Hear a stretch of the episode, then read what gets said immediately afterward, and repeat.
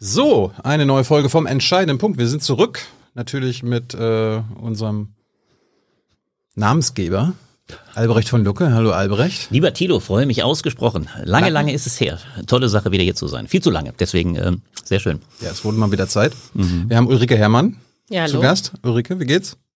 Eigentlich gut, aber ich bin ein bisschen erschöpft, weil ich gerade ein Buch schreibe und äh, schon jenseits der Deadline bin. Das ist ja immer das Grauen für alle Autoren und auch den Verlag, ne? Warum schaffst du nicht, die Deadline einzuhalten? Ja, weiß ich auch nicht, weil wahrscheinlich, weil ich zu langsam denke. Keine Ahnung. Jedenfalls war die Deadline am 1. Mai und jetzt ist irgendwie schon zwei Wochen her, ne? Willst du verraten, worüber du schreibst? Ja, aber darf ich nichts drüber sagen. Aber es geht um, äh, warum grünes Wachstum eine Illusion ist und nicht funktioniert und warum deswegen der Kapitalismus enden muss und äh, dass wir auf eine Kriegswirtschaft äh, zulaufen, so wie die Briten sie ab 1939 hatten. Ja, sind wir mal gespannt. Ja, Müssen wir dich nochmal einladen, um Ja, über Wachstum zu reden. Und wir haben zum ersten Mal Maurice Höfgen zu Gast. Hallo Maurice. Freut mich hier zu sein. Maurice, was machst du so? Ich äh, bin Ökonom, ich äh, bin Buchautor, ich arbeite im Bundestag als wissenschaftlicher Mitarbeiter und wenn ich das gerade nicht mache, dann äh, drehe ich YouTube-Videos auf meinem YouTube-Kanal Geld für die Welt und äh, schreibe Newsletter und Artikel. Kümmere mich um Wirtschaft, Geld und Finanzen. So kann man es, glaube ich, zusammenfassen. Herzlich willkommen, alle drei. Hab, kennt ihr euch eigentlich?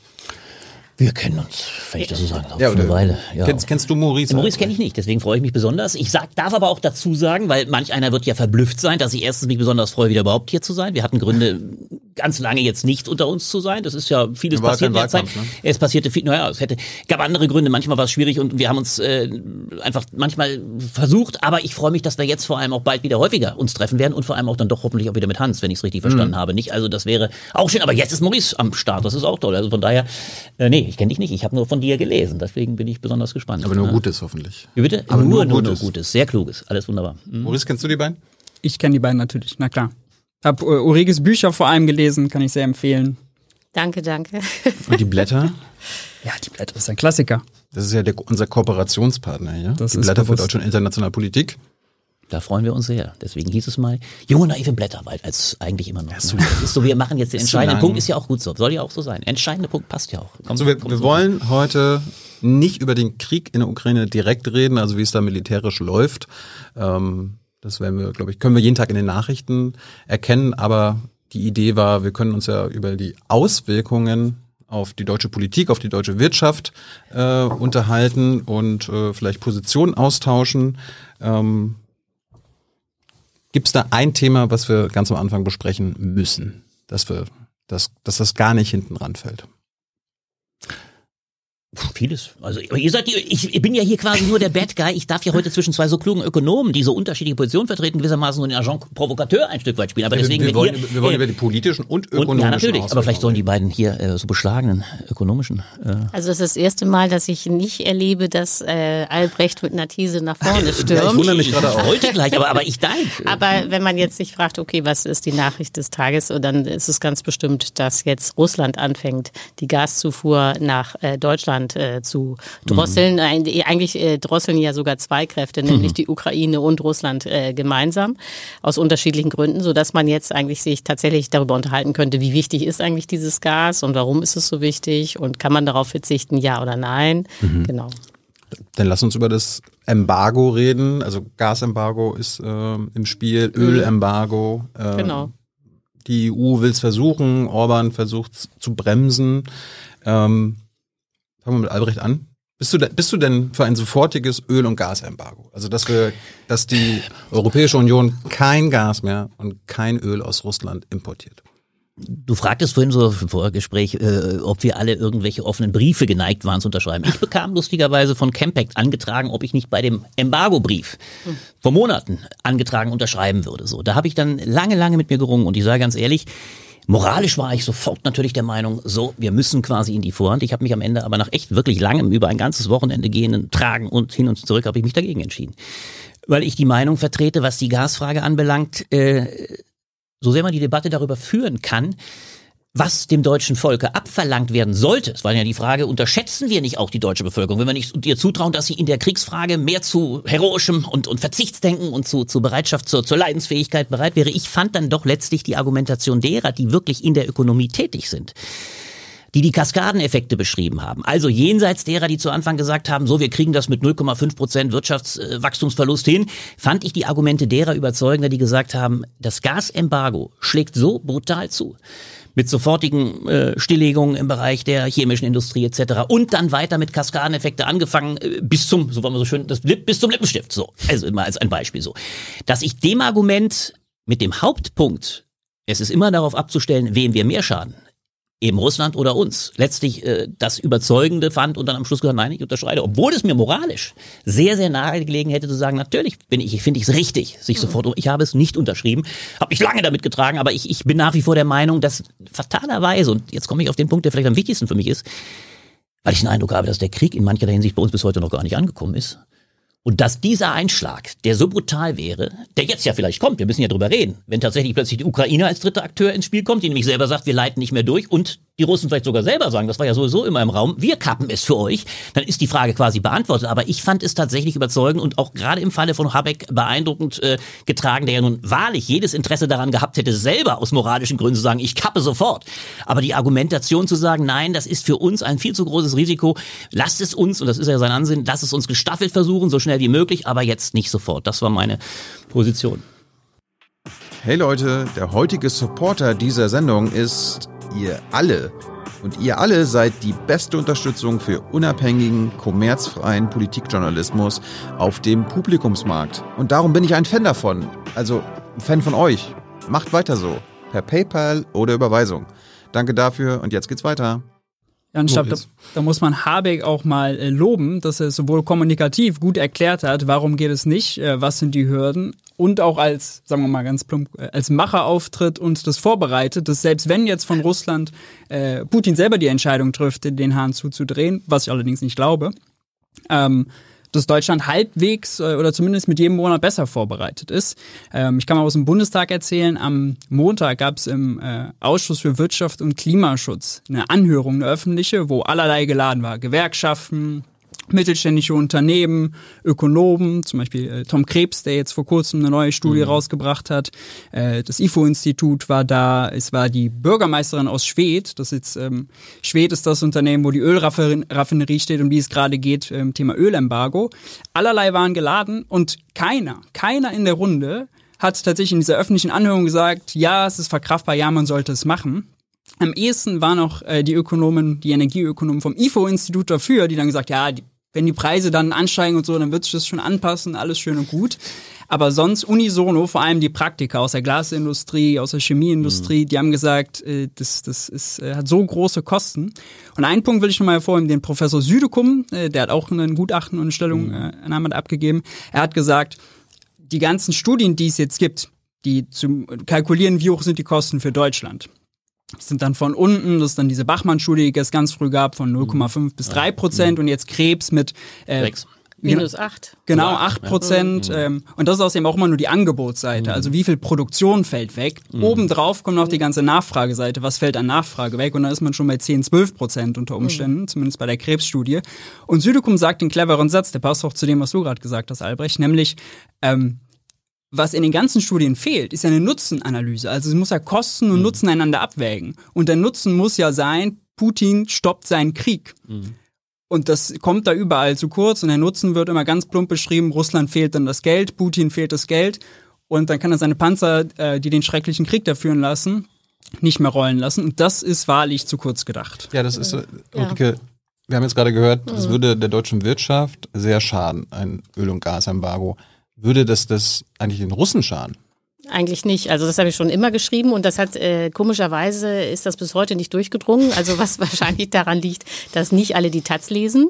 Aber ich meine, es ist einfach eindeutig, dass äh, Putin äh, und das ist natürlich tragisch äh, seinen Krieg mit Rubeln führen kann. Also das ist ein wirklich armes Land. Also man muss sich klar machen, das ist auch irgendwie erstaunlich, dass Russland ärmer ist pro Kopf als Rumänien. Es ist also ein wirklich armes Land. Aber ausgerechnet, wenn es um Krieg geht, ist es autark. Also es hat die drei Dinge, die man braucht, um so einen Krieg zu finanzieren. Nicht? Also sie haben Nahrungsmittel. Es ist ja auch bekannterweise einer der größten Weizenexporteure der Welt. Mhm. Es hat natürlich Öl, äh, wird ja auch ständig exportiert. Und es hat äh, eine Waffenindustrie. Also es hat letztlich keine Industrie, äh, normalerweise, aber bei den Waffen sind sie autark, jedenfalls kurzfristig. Das heißt, äh, äh, äh Putin braucht seine, äh, braucht keine Euro und auch keine äh, Dollar, um jetzt die Ukraine zu überfallen. Dann fragen immer alle, die Frage ist ja berechtigt, ja okay, wenn er die Devisen mhm. gar nicht braucht, mhm. warum verkauft er dann eigentlich noch weiter äh, sein Öl und Gas in den Westen? Könnte er doch dann schon mal einstellen. Und ich glaube, da wird immer vergessen, äh, dass äh, Putin ja nicht nur an die Gegenwart denken muss, sondern auch an die Zukunft. Also im Augenblick ist es halt so, dass äh, diese enorme Anstrengungen, die Ukraine zu überfallen, die russische Wirtschaft eigentlich überfordert und auch schon zu einer enormen Inflation in Russland führt. Also es ist ja klar, wenn man jetzt da plötzlich so einen Angriffskrieg startet, äh, entstehen viele zusätzliche Kosten und die werden eben dadurch gedeckt, dass man einfach plump gesagt immer mehr Rubel druckt. Nicht? Also der Krieg wird in Rubeln geführt, aber natürlich muss man dann auch Rubel drucken, um diesen Krieg zu führen. Jetzt hat man also viel mehr Rubel aber man hat ja nicht mehr Waren, sondern ganz im Gegenteil, wenn man Krieg führt, wird, wird ja eigentlich viel zerstört, aber nichts Neues kreiert. Und dadurch hat man jetzt in Russland einen enormen Geldüberhang, was nichts anderes bedeutet als eine Inflation, was wieder darum dazu führt, dass man jetzt also auch für Grundnahrungsmittel, das ist aber auch schon gleich zu Beginn des Krieges gewesen, äh, letztlich äh, Preis äh, äh, Schilder festlegt, also für sowas wie Kartoffeln, Zwiebeln, Milch. Preiskontrollen? Ja, genau. Und das heißt aber nichts anderes, dass diese Güter eigentlich knapp werden. So, und äh, es gibt natürlich inzwischen Schwarzmarkt äh, und so weiter. Also das, äh, und man übertreibt nicht, wenn man sagt, dass der normale Russe, der nicht in St. Petersburg wohnt, und nicht zur Mittelschicht gehört. Dass der praktisch nur noch äh, Kartoffeln und Zwiebeln essen kann und sonst gibt's da gar nichts mehr. So, und das führt natürlich dazu, dass je länger dieser Krieg dauert, desto größer ist der Unmut in der Bevölkerung. Und äh, das weiß Putin natürlich auch. Das heißt, er muss äh, äh, seinen Landsleuten sozusagen versprechen können, wenn der Krieg vorbei ist, ne, dann wird's wieder richtig gut. Also dann kommen die westlichen Waren zurück, dann habt ihr auch die Möglichkeit, wieder ein Smartphone zu kaufen oder was auch immer. Und für diese Konsumwelle, mit der er sein, seine Bevölkerung ruhig stellen will, nach dem Krieg, dafür braucht er die Devisen. Woher, hm. kommt, woher kommen denn die ganzen Embargo-Forderungen? Also wenn ich das, ich, ich das finde, wenn das so hm. klar ist. Ich finde es nicht überzeugend, äh, Ulrike. Das so, muss ich wirklich sagen. Nein, das überzeugt mich nicht. Ich sag dir ganz ehrlich, naja, der Witz ist doch der. Ich kann das nachvollziehen, dass du sagst, und das hört man ja allenthalben, dass kurzfristig betrachtet er tatsächlich äh, den Krieg so betreiben kann und und und äh, der hat ihn ersichtlich auch genau. Das will ich nachvollziehen. Aber, aber dass das, dass das, ja, ich komme dazu, dass aber das Interesse nur darin besteht, nach gewonnenem Krieg, das unterstellst du ja in gewisser Weise, dann die große, die große Konsumwelle loszutreten, das halte ich für sehr gewagt. Eine, darf, ich kurz, darf ich kurz ja, unterbrechen? Ja. Also ich sage nicht, dass er den Krieg gewinnt, aber der Krieg wird irgendwann vorbei sein. Ja, sicher. Und was immer er da seiner Bevölkerung erzählt, was äh, er da angeblich dann in der Ukraine gewonnen oder gemacht hat, er braucht ja, bloß die, er braucht er, auf jeden Fall er, diesen Konsum. Also ich will naja, nur sagen, das hängt, ja. hängt, überhaupt nicht am Kriegsausgang. Wenn er dann, ja, nun ist es aber doch so und deswegen ist die Frage tatsächlich berechtigter, warum er momentan die äh, Importe nach Deutschland und sonst wohin nicht stoppt, weil momentan es spitz auf Knopf offensichtlich steht. Seine Erfolge im Krieg sind ja nicht äh, gerade grandios. Nee. Das heißt, er hat große Probleme, einen Krieg überhaupt erstmal zu gewinnen. Ja, unter, so. ja, und deswegen ist dieses Argument erstmal hinterfragbar. Aber dann braucht er, erst recht Konsumgüter, um alle wieder ruhig zu stellen. Na, er hat doch aber momentan diesen, du hast doch gerade selber beschrieben, da beißt sich die Katze in den Schwanz, das Gegenwärtige, und das glaube ich wird allen Teilen gesagt, die Motivation und leider auch, muss man dazu sagen, seine ungeheure Ideologisierung und äh, der, der Bevölkerung momentan noch hinreichend ist, um diese, dieses Volk noch auf diesen Krieg einzuschwören. Das ist ja gegenwärtig der Fall. Und die große Frage ist doch die, und da habe ich nur meine Zweifel, äh, ist es nicht doch so, oder es ist erklär, bleibt für mich erklärungsbedürftig, warum er nicht diese Gaszufuhr nach Deutschland kappt, die ersichtlich genau das in Deutschland wahrscheinlich tatsächlich, über das wir gerade streiten, herbeiführen würde, nämlich eine erhebliche Irritation der deutschen Bevölkerung, die nicht mit der gleichen Leidensbereitschaft am Start ist und dann erleben würde, dass diese Wirtschaft erhebliche Probleme hätte. Darüber haben wir gesprochen. Und das musst du, das ist mir nicht, das, das Argument da äh, finde ich es noch nicht plausibel. Ja? Also ich würde noch mal ergänzen äh, zu dem, was Ulrike gesagt hat, dass es natürlich auch so ist, dass die Euro, die, äh, die Euros, die er gerade verdient, die Gazprom zum Beispiel gerade verdient, dass er die nutzt in dem Sinne, als dass Gazprom verpflichtet ist, die Euros, die sie mhm. verdienen, am Devisenmarkt äh, gegen Rubel zu tauschen, damit den Rubelkurs genau zu halten. Der stabilisiert. stabilisiert. Das genau. ist doch der Punkt. Er stabilisiert ihn. Er braucht sie. Es ist ja nicht so, dass er nur drucken kann. Er, er muss einen stabilen Uhr. Äh, Ausreden. Ja, Entschuldigung, Entschuldigung, Entschuldigung. Alles, alles gut. Ja, ja. Genau. Ähm, er braucht die Euros. Er hm. braucht die Euros, um den Wechselkurs zu stabilisieren. Er braucht die nicht, um Ausgaben zu finanzieren. Und ein, stab äh, ein stabiler Rubel, der ist ja jetzt sogar 20 Prozent äh, teurer, mehr, mehr wert als vor Kriegsbeginn. Das ist ja absurd. Am Anfang, als der Krieg begonnen hat und dann kamen die Sanktionen gegen die russische Zentralbank, ist der Rubel ins äh, Bodenlose gefallen, minus 40, 50 Prozent. Und da haben hier auch die Politiker immer gesagt, ja, also unsere Sanktionen wirken, schaut mal auf den Rubelkurs. Jetzt ist der Rubelkurs wieder zurück auf altem Niveau was mit den Sanktionen, die wirken trotzdem. Ja, eben, genau. Die wirken trotzdem, will ich gar nicht sagen. Aber mhm. ähm, ein, ein hoher Wechselkurs nützt Putin natürlich oder Russland, weil sie importieren natürlich immer noch Güter, viel, viel weniger. Aber ja. wenn der Rubel schwach ist, werden auch die importierten Güter teurer. Dann gibt es importierte Inflation. Ja, aber die importieren ja nicht, äh, indem sie Rubel in Dollar tauschen, sondern sie importieren mit den Dollar, die sie, äh, die ja. sie haben, ja. indem sie Öl verkaufen. Da, äh, das heißt, nicht unbedingt. Äh, äh nein, sie, sie kaufen nicht mit Rubeln. Sie sitzen, äh, sie sind auch Export, haben einen riesen Exportüberschuss, auch vorher schon gehabt. Das heißt, sie äh, nehmen Dollar ein und mit den Dollar importieren sie. Das heißt, da gibt es überhaupt überhaupt gar keinen Wechselkurs dazwischen, sondern das ist reine Optik. Also, dass er jetzt diesen Rubelkurs stützt, ist an sich ökonomisch gesehen völlig überflüssig. Das hat überhaupt keine Funktion. Aber er macht das, äh, um seine, und insofern gebe ich dir ja recht, mhm. äh, um seine Bevölkerung ruhig zu halten. Also man hat jetzt intern eine enorme Inflation. Symbolische Stärke auch. Ja, genau. Und diese, die Russen, das ist ja nicht die erste enorme Inflation, die sie sich schon hinter sich gebracht haben, sondern in den 90er Jahren, also nachdem die Sowjetunion zusammengebrochen ist, gab es auch enorme enorme Inflation, wo auch die Leute real äh, einen großen Teil ihres Vermögens in Rubel verloren haben. Seitdem ist jeder Russe auf dem äh, immer äh, irgendwie geneigt, äh, möglichst viele Rubel in Dollar zu tauschen, damit äh, sein eigenes mhm. Vermögen nicht äh, verliert. Und äh, da insofern hast du recht. Also die Rubel werden jetzt benutzt äh, die Dollar werden jetzt benutzt äh, aus dem Ölgeschäft mhm. oder Gasgeschäft, damit Russen ihre Rubel in ähm, äh, Dollar tauschen können, um auf diese Weise die Idee zu haben, sie könnten der heimischen Inflation entkommen. Also. Das ist die, das ist die Struktur. Viele neue Fragen, auch im Chat. Äh, ich lese übrigens mit, live dabei. Falls ihr konkrete Fragen an die drei habt oder irgendwas nicht verstanden habt, schreibt es in den Chat rein. Ich äh, leite es dann weiter. Ein Feedback war schon, Ulrike, Bratkartoffeln mit Zwiebeln sind doch sehr lecker. Ja, das ist ja völlig richtig, aber doch nicht jeden Tag, oder? Aber sechsmal in der Woche oder so. Am Sonntag dann Fleisch.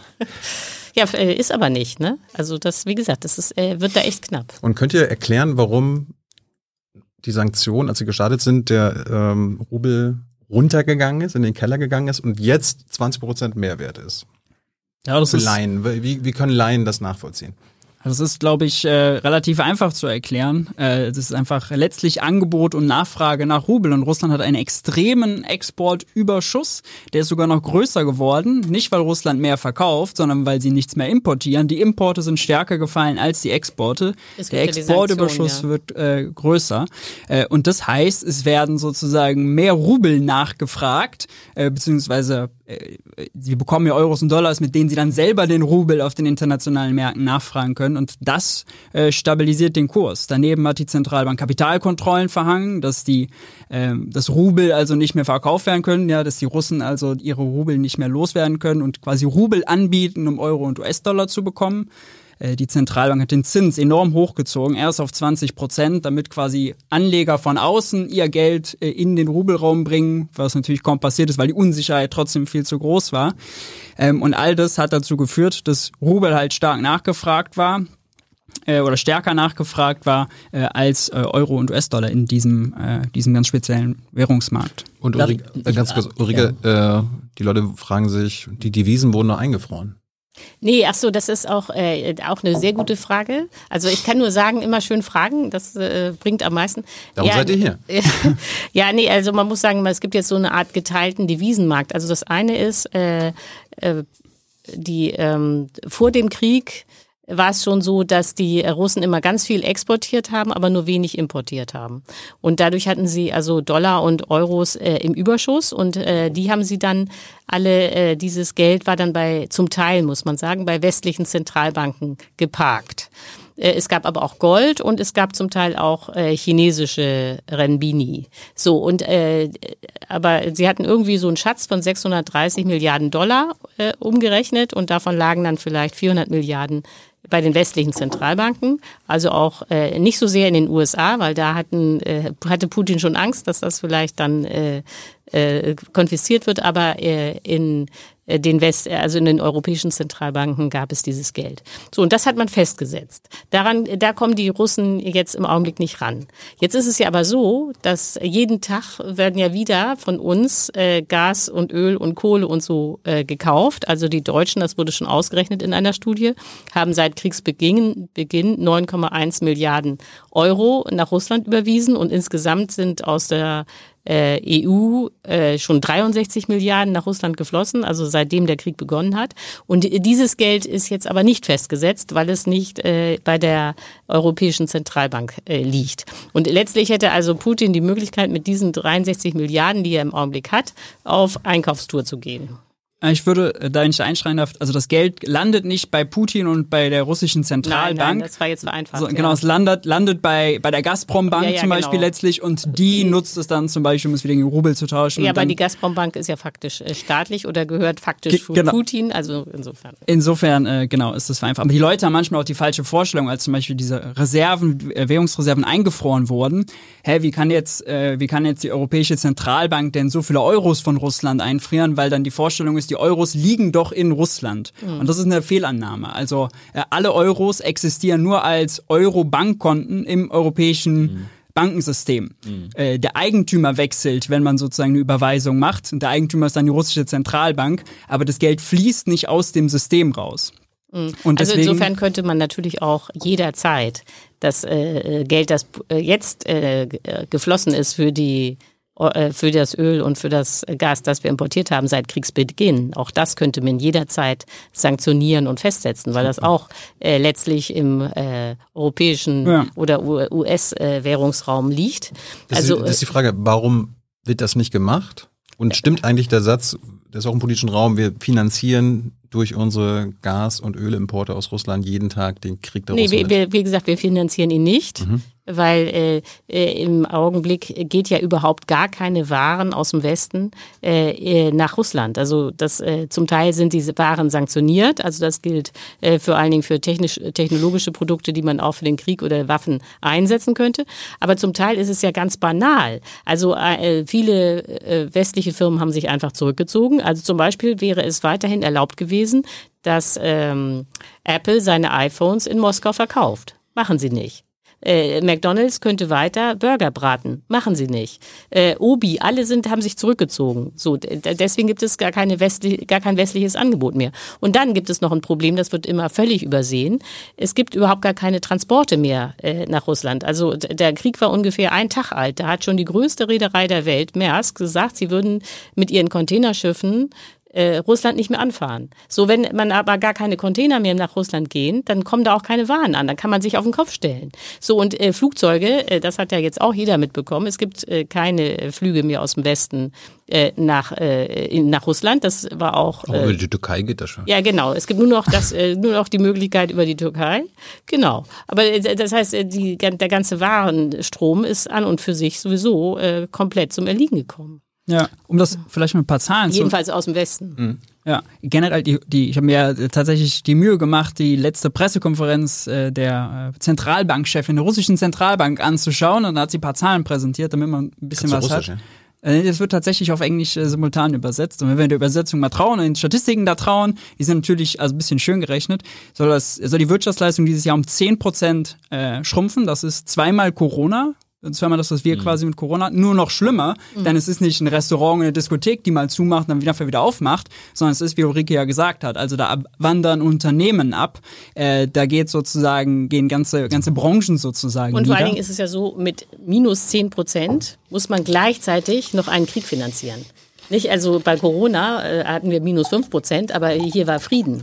So, das heißt, äh, für ja. den normalen Russen bleibt noch viel weniger übrig. Ja. Weil das, was man hat, geht alles ins Militär und alles nach äh, in die Ukraine. Albrecht von Luck ist ja auch hier zu Gast. haben, haben wir vielleicht, wie du merkst, haben wir vielleicht wieder Interesse. Das haben vergessen. manche gar nicht geglaubt, dass ich so ruhig sein könnte. Siehst du? Mhm. Äh, wie erklärst du dir denn, dass ähm, Putin jetzt nicht den Export an den Feind kappt? Ich meine, er könnte ja einfach äh, sagen. Das kannst du die Frage kannst du sofort wieder den beiden klugen Experten stellen. Mir ist es, ich sage ja gerade, mir ist ich, es ich will's, ich will's politi Ja, politisch von dir wissen, weil er könnte das, dasselbe Öl und Gas ja auch an China und es gibt ja genug Abnehmer. Erstens kann er das Gas ja nicht so leicht äh, verkaufen in andere Richtungen. Die Pipelines gehen in die eine Richtung, sie kriegst du, die kriegst du nicht so leicht los. Äh, Das ist die erste große Problematik. Die anderen Sachen, die, ja, die, die ähm, Inder vor allem haben sofort mit jeder kaltschnäuzig gesagt, wir sind jederzeit bereit, das Öl zu kaufen. Also es gibt Unsere keinerlei Alliierten, Probleme. ne? Alliierte im begrenzten Sinne. Also die ganzen BRICS-Staaten, also rein geostrategisch sind ja die interessanterweise die Enthaltungsstimmen, die nicht äh, gegen ihn gestimmt haben in der UN-Vollversammlung, sondern die sich alle enthalten haben. Das sind Brasilien, das sind Indien, das sind Südafrika, äh, Israel interessanterweise. Deswegen auch die interessante Auseinandersetzung als Lavrov seine, das fand ich hoch bemerkenswert, seine irre Äußerung machte, Hitler ist auch jüdischer Abstammung, beziehungsweise hat jüdische Vorfahren und natürlich sind die größten Antisemiten Juden immer selber gewesen. Eine Irrsinnsaussage. So, daraufhin hat Putin sich bei Israel, äh, beim Staatsoberhaupt von Israel entschuldigt, weil er wusste, ich brauche diese Beziehung. Will sagen, es gibt eine Menge anderer Staaten und an der Spitze Indien mit einer nicht ganz kleinen Bevölkerung, die sofort sagen, wir übernehmen die vorhandenen Ressourcen. Also Öl würde sofort nach Indien und geht es wahrscheinlich jetzt schon in hohem Maße. Bei Gas scheint es eben schwieriger zu sein, deswegen glaube ich, ist diese Pipeline-Frage ganz entscheidend. Und das die andere Frage, das ist ja mein Problem. Ich kann mir nicht recht erklären, aber wir haben ja schon gewisse Erklärungen jetzt vielleicht doch gefunden, wenn es nicht eben doch von großem Nutzen für ihn wäre, die Devisen zu bekommen als Sicherheiten und als Absicherung, äh, Stützung meinetwegen nur des Rubels, wäre er doch in einer ungeheuer vorteilhaften Situation, denn sonst müssten wir uns den Habeckschen Kopf nicht machen, wenn er sagen würde, so, ich kappe das und bin in der Lage, damit für genau die Schwierigkeiten in Westeuropa zu sorgen, die bisher noch gar nicht angekommen sind. Das tut er alles bisher nicht. Äh, Übrigens, manches tut er in Sachen Eskalation nicht. Also als wir alle mit großer Besorgnis am 9. Mai dem Tag nach unserem 8. Mai, also dem Tag des Kriegsendes, wie er in Russland gefeiert wird, äh, schauten, hat er ja nicht die äh, Generalmobilmachung erklärt. Er hat momentan also möglicherweise aber auch noch ein gewisses Interesse daran, die Radikalisierung des Krieges nicht so weit zu treiben, wie wir es befürchtet haben. Trotzdem versteht man vielleicht, ich verstehe es jedenfalls nicht hinreichend, Warum ich- er, warum er, warum er willens ist, eine, eine, eine Irritation, sagen wir es doch mal so, in Deutschland, und ich bin ganz sicher, dass er über die Situation in Deutschland sehr informiert ist, bei der er genau wissen wird, eigentlich läuft salopp gesagt die deutsche Wirtschaft mit all den Meldungen, die wir heute auch bekommen haben, Wachstum etc., sie läuft eigentlich ziemlich äh, uneingeschränkt weiter. Und das könnte ihn doch interessieren zu sagen, ich kappe das, indem ich sage, es kommt kein Gas mehr. Ja, aber wahrscheinlich äh, hast du die Antwort schon mitgeliefert. Also wenn er das nämlich jetzt äh, kappen würde, mal abgesehen davon, dass dann das Geld fehlt, um seine eigene Bevölkerung dann hinter, nach dem Krieg bei Laune zu halten, wäre es ja so, dass die Wahrscheinlichkeit sehr gering ist, dass die Deutschen dann sagen, okay, also die Ukraine, nicht, die soll jetzt mal zustimmen, dass sie unter Putins Herrschaft landen. Äh, Die, die, die Zeiten sind vorbei. Also ich glaube, jeder hat akzeptiert und verstanden, äh, dass Putin so furchtbar ist, äh, dass dieser Krieg jetzt von der Ukraine nicht gewonnen werden muss, in dem Sinne, dass sie dann Russland äh, einnehmen, aber in dem Sinne, dass sie sich gegen äh, Putin wehren können. Und das heißt, wenn er jetzt hier äh, das Gas abdrehen würde und unsere Lage verschlimmern würde, wäre ja die einzige Konsequenz, logischerweise, äh, dass man dann aus deutscher Sicht versucht, den Krieg noch schneller zu beenden, indem man noch mehr Waffen äh, in die Ukraine liefert. Wenn So, wir welche hätten, würden wir das tun. ja, wir haben genau. bloß keine. Ich sehe nee, das ganz anders. Nee, nee, das, wir haben Äh, keine. Das ist genau das, der Punkt. Das ist auch ein sehr interessanter. Waffenlieferung können wir später reden. Äh, Zu Waffen kommen wir später. Ja, ja, aber äh, trotzdem äh, würde das äh, dann im Zweifel die Sache eskalieren und sei es, dass die USA noch mehr Waffen liefern, die das ja könnten. So, und äh, das andere ist, ähm, so, jetzt hast du mich aber völlig aus dem Konzept gebracht. Ach ja, n- 9. Mai. Äh, Warum hat, das ist völlig richtig, warum hat Putin nicht eskaliert? Also aus meiner Sicht ist, er, äh, ist der Grund ein anderer, nämlich, dass äh, die wirtschaftliche Lage in Russland schon so schwierig ist, äh, dass die Bevölkerung mehr nicht akzeptieren würde. Also äh, weder würde sie mehr Tote an der Front akzeptieren, noch würden sie akzeptieren, dass ihre Ehemänner äh, äh, an die Front müssen. Äh, eine Generalmobilmachung wäre in Wahrheit sehr teuer. Denn das würde ja bedeuten, dass die Leute, die man da an die Front schickt, nicht mehr arbeiten können, könnte. Gleichzeitig müsste man die aber alle ernähren. Das heißt, in dem Moment, wo du eine Generalmobilmachung machst und sagst, okay, wir haben hier den totalen Krieg, geht die Inflation durch die Decke.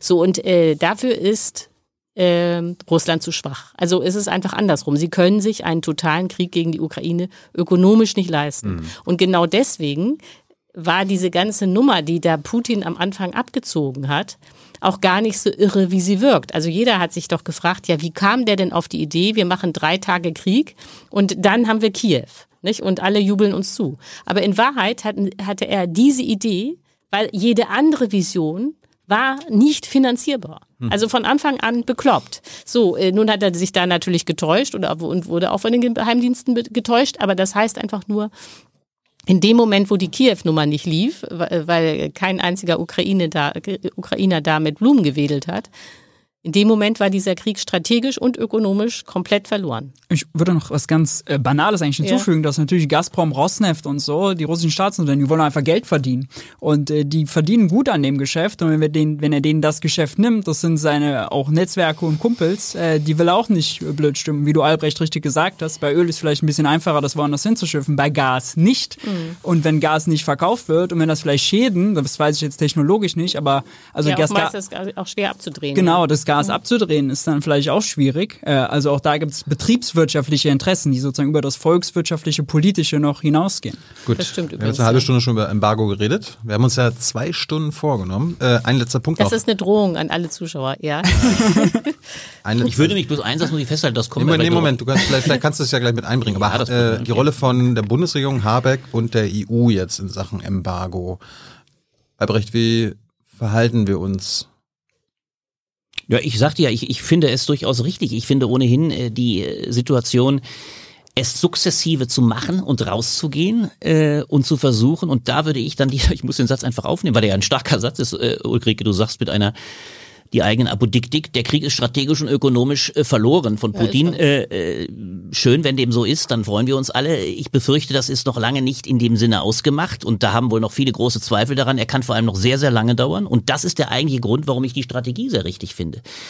Wann ist ein Krieg verloren? Äh, Dass man sagen kann, politisch wird er wohl verloren haben, weil wir eine neue Situation, äh, das ist ja die eigentlich große Dramatik einer, einer fast gespaltenen Welt haben und eines Paria-Staates Russland. Das kann man so sehen. Ob der Krieg jetzt schon strategisch, ökonomisch verloren ist, das würde ich so in dieser Radikalität nicht sagen. Da muss man sich darüber unterhalten, was ist der Verlust? Wann hat er verloren?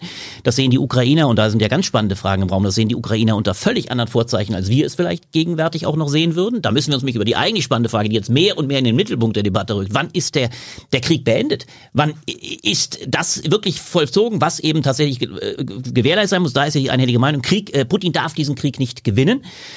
Momentan hat er immerhin noch so viel Bodengewinne gemacht, die die Ukraine unbedingt zurückhaben wollen. Und alleine das wird er momentan, hat er ja gegenwärtig auch, äh, zum Sieg deklariert. Und deswegen ist, finde ich, die große Frage, ähm, wie lange wird dieser Krieg dauern?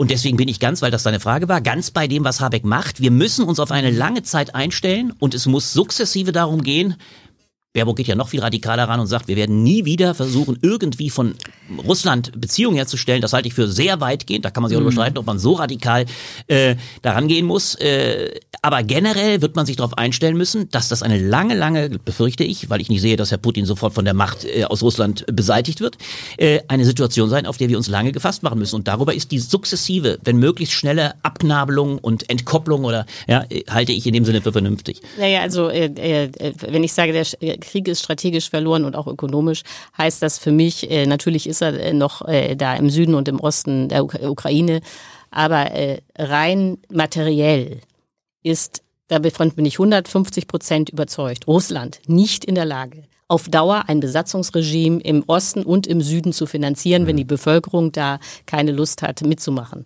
Das ist derartig teuer, das kann sich dieses arme Land nicht leisten. So, das heißt, äh, irgendwann wird äh, der, äh, die Frage für Russland im Raum stehen, wie man damit möglichst wenig Gesichtsverlust irgendwie wieder abzieht. Ich würde sogar denken, dass das ziemlich bald ist, aber es kann sein, dass das etwas länger dauert.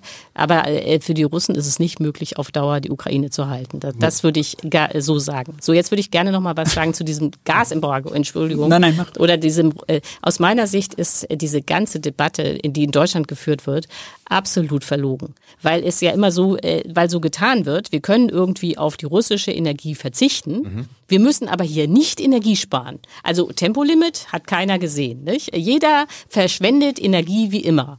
Und, äh, Und ich gleich zu kommen, ja. ja, Also, das Einzige, was äh, passiert ist, angeblich habe ich nicht überprüft, ist, dass die Berliner Bäder jetzt irgendwie zwei Grad kälter sind.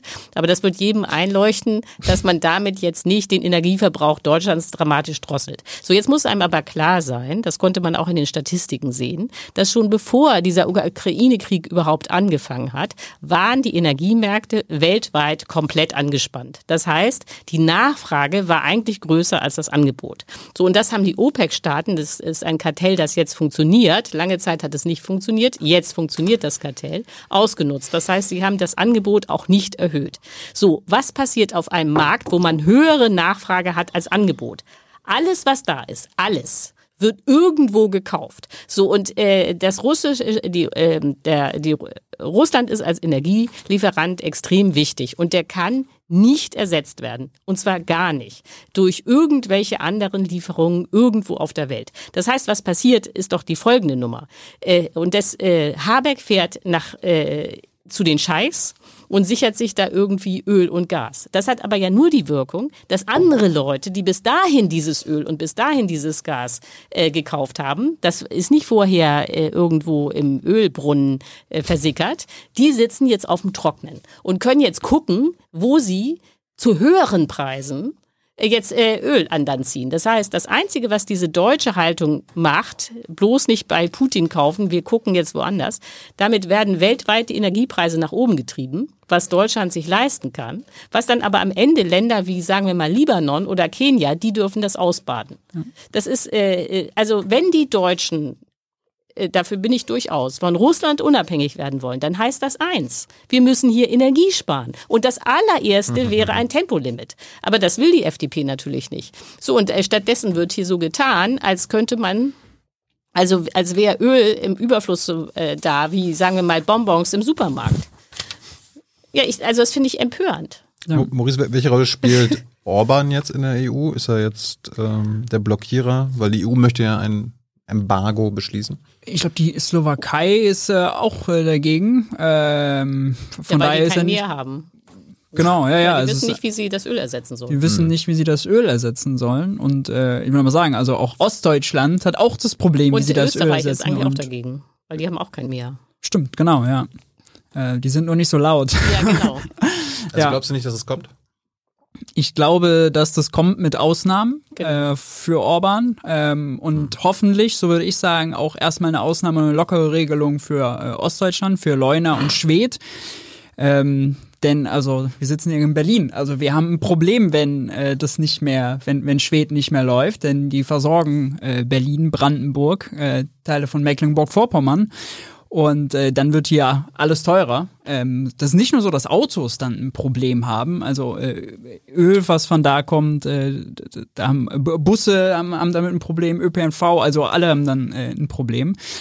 Und äh, der Witz ist ja, äh, Habeck war ja jetzt zuletzt da in Schwedt und äh, dann hat die, die Bürgermeisterin vor Ort auch nochmal erklärt, selbst wenn man das Gas, äh, das Öl nicht mehr aus äh, Russland bekommt über die Pipelines, sondern das jetzt mit dem Tanker an, äh, an, äh, anliefern lassen muss und dann in Rostock das umlegt und dann durch die Pipeline nach Schwedt, dann kann man das, äh, die Kapazitäten sind ja begrenzt. Dann kann trotzdem Schwedt nur ungefähr die Hälfte dessen produzieren, was sie heute produzieren, unter deutlich höheren Kosten. Das heißt, so oder so kriegen wir hier Engpässe und steigende Preise, äh, während der Nutzen, wie gesagt, fraglich ist. Bei Öl noch fraglicher, weil es noch einfach für Russland ist, da woanders hin zu verkaufen. Stichwort Indien. Kommen wir mal auf das Thema, was Ulrike schon angesprochen hat, die Energiereduktion. Äh, wir wundern uns auch seit zwei Monaten, wenn wir in der Bundespressekonferenz sitzen, mit Regierungsvertretern reden. Eine Sache, außer Appelle, Albrecht, Appelle an die, an die liebe Bevölkerung, bitte Heizung runterdrehen, vielleicht ein bisschen weniger Auto fahren, äh, hat die Bundesregierung nicht zu bieten. Also in Sachen, dass wir tatsächlich weniger Energie brauchen, weniger Öl, weniger Gas. Wie erklärst du dir das? Ist da, ist das einfach nur die Antwort, scheiß FDP? Nein, es ist Oder- viel, viel, viel, viel grundsätzlicher, weil es hart gesprochen die Geschäftsgrundlage dieser Koalition ist.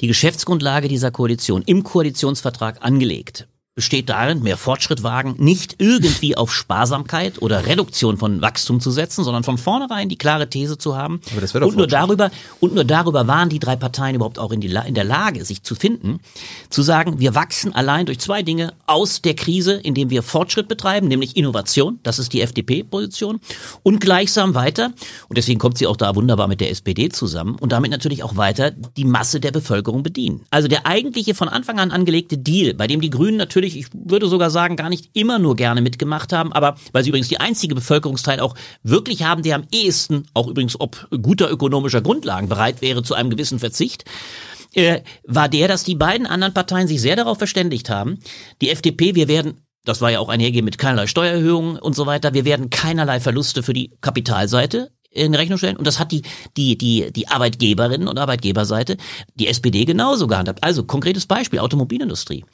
Wir bekommen ja da keine wirkliche ökologische Wende, wenn wir jetzt eine faktische eine Antriebstransformation haben. Also es wird das Antriebssystem geändert bei den Autos. Sie werden in keinster Weise kleiner. Die SUVs werden in Zukunft elektrisch fahren, aber sie werden in keinster Weise deswegen irgendwie geartet ökologisch. Das heißt, die Suggestion bestand doch immer darin, dass wir eine schmerzlose Transformation erleben. Und das hat übrigens auch die Regierung nicht ganz ohne Grund gemacht, weil das Wachstums- und das, das Wohlstandsprinzip zu halten das Grundprinzip jeder Regierung in diesem Lande gewesen ist. Also von daher ist es nicht unverständlich, auch übrigens Habeck, dass sie sich wahnsinnig schwer tun zu sagen, so wir werden jetzt den Menschen reinen Wein einschenken. Ich finde es schon ganz bemerkenswert, dass selbst Christian Lindner mittlerweile sagte, wir werden ärmer werden. Kretschmann sagte das, Habeck sagte es auch. Aber das ist ja mehr unter der Tatsache, der, der Einsicht in Notwendigkeit, weil faktisch eine Entglobalisierung bis zum Wissen gerade stattfindet, weil Lieferketten reißen, weil wir gar nicht mehr Inflationsfragen ungemeiner Art bekommen. Also wir sagen, das sind Notwendigkeiten, die man den Leuten irgendwie antragen muss. Übrigens auch mit Verteilungsnotwendigkeiten, die irgendwann disku zu diskutieren sein werden, wo ich mich auch frage, wie das mit einer FDP zu machen sein wird. Aber dass in der Hinsicht diese Regierung alles vermeidet, der Bevölkerung deutlich zu machen, hier ist etwas im Gange, was uns Verzicht abverlangt. Das ist für mich nicht unverständlich. Und vor allem finde ich das, was Ulrike sagt, man muss daran erinnern, war wahnsinnig wichtig. Ich fand, das hast du ungemein bestechend gesagt. Mir ist es gar nicht so klar gewesen. Das, was wir ja wirklich, wenn es stimmt, wie du es beschreibst, leuchtet mir aber sehr ein. Ich habe es auch mitgemacht, gedanklich. Wenn wir sagen zuallererst, ja, gebe ich zu, wenn wir, wenn wir zuallererst sagen, Deutschland muss aus einem durchaus ethischen Empfinden aus der äh, Ölabhängigkeit mit Russland raus. Dann kann man das mal mit Max Weber gesprochen als eine sehr gesinnungsethische Position begreifen, die aber verantwortungsethisch, wenn eben, wie ich es ja selbst beschrieben habe, die Inder sofort zugreifen und damit das Öl an anderer Stelle sofort Verwendung findet, eigentlich letztlich gar keine intendierte positive Seite hat. Das ist ja deine Argumentation. Du sagst also, so schön es ist, dass wir uns damit die Hände sauber machen, weil wir sagen, wir beziehen es nicht aus Russland. Es landet ja dann trotzdem auf den Weltmärkten und wird in anderer. Das ist eine ziemlich bestechende Argumentation. Sie war aber in der, in der Logik von Habeck immer sehr vordringlich, wohingegen er sich bei der Verzichtsfrage nie getraut hat zu sagen, Bestes Beispiel natürlich auch, immerhin muss man den Grünen zugutehalten, 130 hätten sie sofort gemacht, muss man sagen. Ja, da war der absurde Vorschlag von, muss man sich mal vorstellen, Volker Wissing war nicht, sich nicht so blöde zu sagen, wir können 130 äh, ja wenigstens nur temporär während des Zeites des Krieges nicht einführen, weil wir gar nicht die Verkehrsschilder haben. aber- das muss man sich aber mal nur, vorstellen. Aber nur Ja, wegen, also- der, also, wegen, wegen dem ja, temporären. ja. Also da könnte er ja gleich sagen, na gut, dann machen wir generelles Ja, Tempolimit. man hätte sogar das- sagen, ich habe hab ein, ein kluger Mann äh, hat mir gesagt, das fand ich sehr einschließlich, sagte, ja, wieso denn überhaupt Schilder? Man hätte auch temporär äh, einführen können, die Position zu sagen, ja, wieso denn? Das wird als Gesetz erlassen, dann ist folglich auf der, in der Zeit für die nächsten Monate während des Krieges nur noch äh, 130 auf Autobahn. Will sagen, Ja. da ist natürlich der, der eigentliche Störfaktor mit Händen zu greifen. Ich glaube aber, man wäre unfair, wenn man es nur der FDP anlasse. Mhm. Dieses Grundprinzip dieser Koalition bestand von Anfang an darin, wir wollen die Transformation leisten, aber wenn, wenn irgend möglich, ohne dass es irgendeinem wehtut. Nee, nee, die Leute, das Individuum soll es leisten. Aber wir als Bundesregierung, die was beschließen kann, die auch ein, eine Krise, grad zwei Krisen sogar zu bewältigen hat, äh, die. Aber die, die, wie du sagst doch gerade selber, die Individuen werden doch gar nicht in Anspruch genommen. Wo sind denn die Nee, privaten? aber es, es gibt diese Appelle. Ja, wollte ich- Maurice, Appelle- Maurice ma- macht doch mal ein bisschen Heizung aus. Äh, Frieren für Ulrike- den Ulrike harmlos. frieren die sind doch so harmlos. Also ich sag mal ganz ehrlich, es nimmt, macht die mal nicht zu wichtig. Wenn halt, das, das soll Herr Habeck dann auch sagen. Er soll seinen Leuten wenigstens sagen, also Nee, was- ich, was ich, würde von einer Ja. Bundesregierung erwarten, dass sie Maßnahmen beschließt. Und wenn es nur temporäre sind, die nicht nur sinnvoll sind, die ökologisch sinnvoll sind, die äh, gegen Russland sinnvoll sind. Ja, Ja, aber was es, ist daran äh, so schwer? Also was ich jetzt nicht weiß, ist, äh, das habe ich vergessen nachzugucken, wie groß da die Zustimmung in der Bevölkerung wäre. Nicht also groß, Ich. Ich würde denken, es gibt eine Mehrheit für Tempolimit. Ach, Tempolimit. Ja, das, das aber knapp, äh, da ist es tatsächlich die Knapp, FDP, die das verhindert, weil sie hat eine Minderheit, die sie wählt, die unbedingt äh, mit äh, ihren schweren Wa- Wagen da durch die Gegend brettern will. Ja, aber die Grünen haben ja auch eine äh, Minderheit an Wählern, die für Frieden ist. Ja, trotzdem.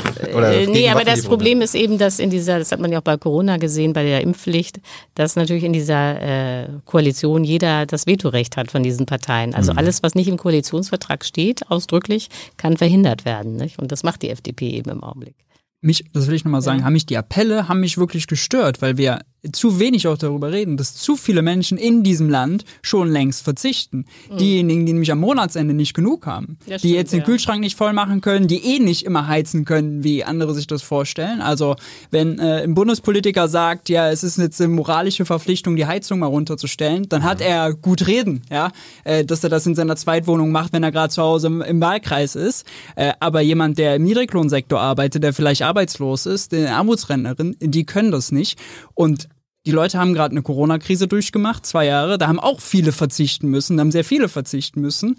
Ähm, äh, und auch nicht nur die, die ökonomisch arm, auch Jugendliche zum Beispiel haben verzichten müssen auf auf, auf das, was sie in der Schule machen, ja, auf Feiern gehen abends, auf sonst noch was. Also Verzicht ist eigentlich seit zwei Jahren für ziemlich viele Menschen äh, Realität. Äh, und deswegen, wie du richtig sagst, Thilo, braucht also wenn er politische Lösungen statt nur Appelle.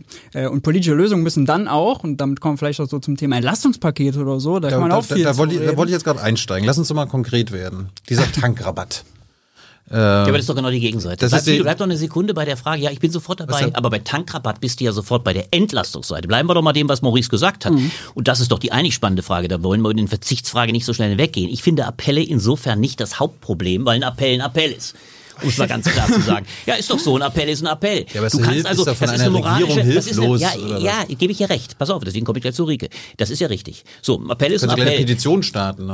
Sie macht's ja ganz anders und deswegen sind wir alle schon auf ihr neues Buch gespannt. Ich will es auch gar nicht zu scharf machen, aber das ist eine völlig, an der Stelle muss man leider kurz drauf zu sprechen kommen. Die, äh, Maurice sagt, äh, Appelle sind äh, schon problematisch. Ja, ich verstehe. Deswegen, du sagst auch deswegen problematisch, weil sie eigentlich nach mehr verlangen. Das ist dein Argument, das teile ich. Der Appell ist in der Hinsicht hilflos, weil er eigentlich nur an die moralische Intuition, an die ethische Überzeugung appelliert und damit jeden trifft und damit auch gewissermaßen Ungleiche gleich macht. Es ist deswegen trotzdem nur eben ein Appell. Das, was Ulrike, und deswegen können wir uns alle schon gewaltig freuen, ich rühre die Trommel und fürchte mich nicht, was äh, Ulrike mit der Kriegswirtschaft äh, fordert, ist eine Rationierung.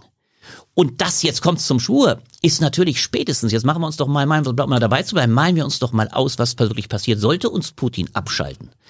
Oder sollte uns eines Tages vielleicht sogar die Ukraine, jetzt kommt ja noch viel spannender, äh, ja, Putin cancelt und, und sagt, wir sanktionieren, wir, ratz, wir sanktionieren die Gasversorgung, wir machen Schicht, wir machen doch Schluss. Dann gibt's dann ganz knallhart die große Debatte und die ist ja wirklich hochspannend. Was kriegt, wer kriegt das Gas? Wer kriegt das Gas? Die Kriegen Wir- es die, die kriegen Wirtschaft es zuerst, die- kriegen es die wir. Wirtschaft sagt, ja, ja, jetzt pass aber auf, jetzt pass aber auf. Ich mach mal hier, ich will ja heute gerne den Advocatus Diaboli spielen, hier gegen die äh, linke Bastion der, der, der äh, sozialen äh, Gerechtigkeit und das, so, wie auch gegen die Grundüberzeugung, wir müssen alles, wir, noch viel fundamentaler. Die Grundfrage ist doch die. Wer hat ein. Interesse am Ende des Genau. Jahres, wer hat ein Interesse daran am Ende, da wird eine große Debatte werden, wenn es soweit kommen sollte, ein Interesse daran, zu heizen erstens oder seinen Arbeitsplatz zu behalten oder heizen alleine nur heizen und dann seinen Arbeitsplatz zu verlieren. Das wird die harte Debatte sein. Nämlich die Frage, geht, muss es erstmal in die Industrie gehen? Beispielsweise, wir haben darüber gesprochen, Chemie, Glas, die plötzlich aufhören müssten, überhaupt noch zu wirtschaften, weil sie die Dinger, so ist ja ihr, nennen wir es auch Erpressungsmoment, was sie haben. Und vielleicht noch nicht mehr wieder aufmachen. Genau, das ist nicht von der Hand zu weisen. Also es wird eine Debatte um die Frage dann sehr hart geben. Und das ist so eine ganz andere. Müssen wir aus ökonomischen Gründen rationieren, damit wir unsere Wirtschaft am Laufen halten? Das ist, glaube ich, eine spannende Frage. Und jetzt momentan haben wir nur eine ethische Frage. Aber da wird sie dann wirklich richtig hart. Ne? Ja. Das ist eine Sache äh, lustig bei, nämlich bei diesem Moment der Knappheit würde man ja sagen, das wäre dann sozusagen äh, von diesem Notfallplan, den es bei Gas gibt, Stufe 3, Bundesnetzagentur teilt zu. Ja. Und da würde man ja denken, okay, die setzen sich hin und überlegen, was ist jetzt wirklich wichtig. Ja, Spiel, Spielzeugindustrie nicht, Pharmaindustrie schon, Genau. all sowas.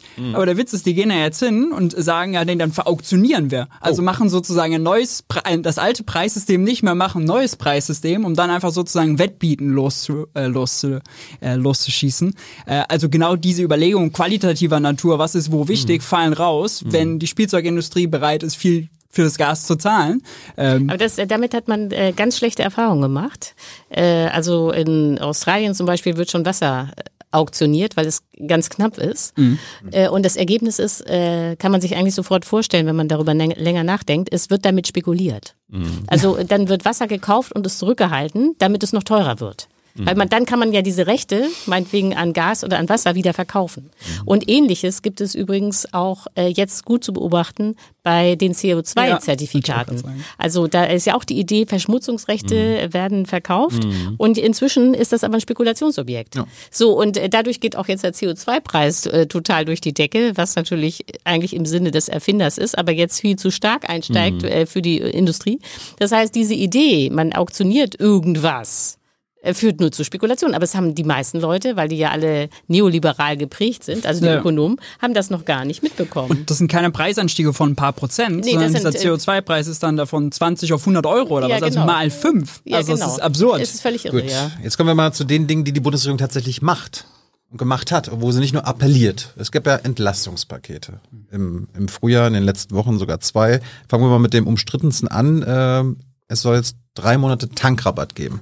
Benzin reduziert sich und Dieselkraftstoff. Wer ist denn von euch für den Tankrabatt? Ich bin dafür. Albrecht. Ich nicht. Ich bin jedenfalls nicht für einen allgemeinen Tankrabatt. Äh, das ist mir nicht einsichtig und äh, genau an dem Punkt finde ich wird es ja schwierig. Aber Maurice kann ja erstmal sagen, warum er dafür nee, ist. Nee, nee, nee, jetzt, jetzt, ja? jetzt gestartet. nein, weil ich, äh, nein, ich will das, ich will das beschreiben. Ich finde die, die Gleichförmigkeit, das ist ja für mein Verständnis das Problem. Die Gießkanne. Eine, eine Gießkanne, das ist doch das eigentliche Kardinalproblem. Warum schütten wir in einer Situation, da kommt natürlich, wir müssen über deine Theory auch noch sprechen, die Modern äh, Monetary nee, Theory, wir, die, die muss natürlich da auch an, doch, doch, die spielt, nein, weil sie eine große Rolle spielt. Ich finde das ja hochspannend. Äh, ist ja spannend, übrigens auch, man könnte so viel Interessantes sagen, weil Ulrike war, glaube ich, an, anfangs gar nicht so weit von dir entfernt, ja, also als großer Flassbeckianer, wenn ich das so sagen darf, ja, absolut keynesianisch, so hat Ulrike auch mal, ich erinnere mich, sehr stark angefangen, ist ein weiter Weg. Ich find, bin da manchen Punkten sehr viel Warum näher bei bist ihr. Du gegen den Tankrabatt? Ja, will ich sagen. Ja, genau. Weil ich ich etwas dagegen habe, generell eine Wirtschaft alleine durch Subventionierung aller in gleichförmiger Weise am Laufen zu halten. Das ist ein Stück weit auch euer Angang und also jetzt deswegen auch an dich gefragt, Maurice, die diese Theorie der Geldschöpfung, ja, äh, die letztlich auch unterstellt, wir, wir bringen die Wirtschaft, wir sind ja gesättigt, wir haben eine sichere Wirtschaft, wir können immer wieder weiter antreiben.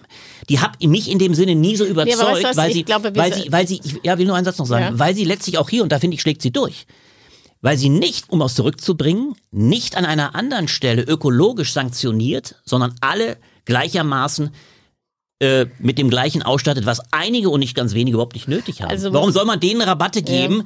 die eine Unmenge an, an Finanzkapital aufgebaut haben, die man auch subventioniert, wo ich bei den es tatsächlich Bedürftigen sofort dabei bin. Das oh, jetzt, ist jetzt, nee, jetzt, genau, jetzt kommt Ulrike, dran. jetzt hatten wir gerade den Kontrapart, den ersten mhm. Kontra, jetzt kommt der Pro. Ja, genau. Also ich bin äh, für die Senkung der Energiesteuer, das ist ja kon äh, konkret, auf ja. Kraftstoffe. Ja. Äh, salopp Tankrabatt. Lindner meint mit Tankrabatt ursprünglich was anderes, aber ist egal. Aber dass ich dafür bin oder das sinnvoll finde, hat tatsächlich nichts mit der MMT zu tun. Deswegen würde ich das sozusagen ja, genau. für also, separates Gespräch mal. Äh das ist vom Grundgedanken. Ich komme da ja nochmal ja, drauf. Okay. Vom Grundgedanken nee, finde ich. Wir, wir, machen, wir können, wir können eine eigene, Sendung zum MMT machen. Ja, das können wir ja gerne machen. Aber das ist. Aber, aber jetzt. Ja, ja. Ich fand das nur interessant. Jetzt, erklärt die Schule. Die Schule.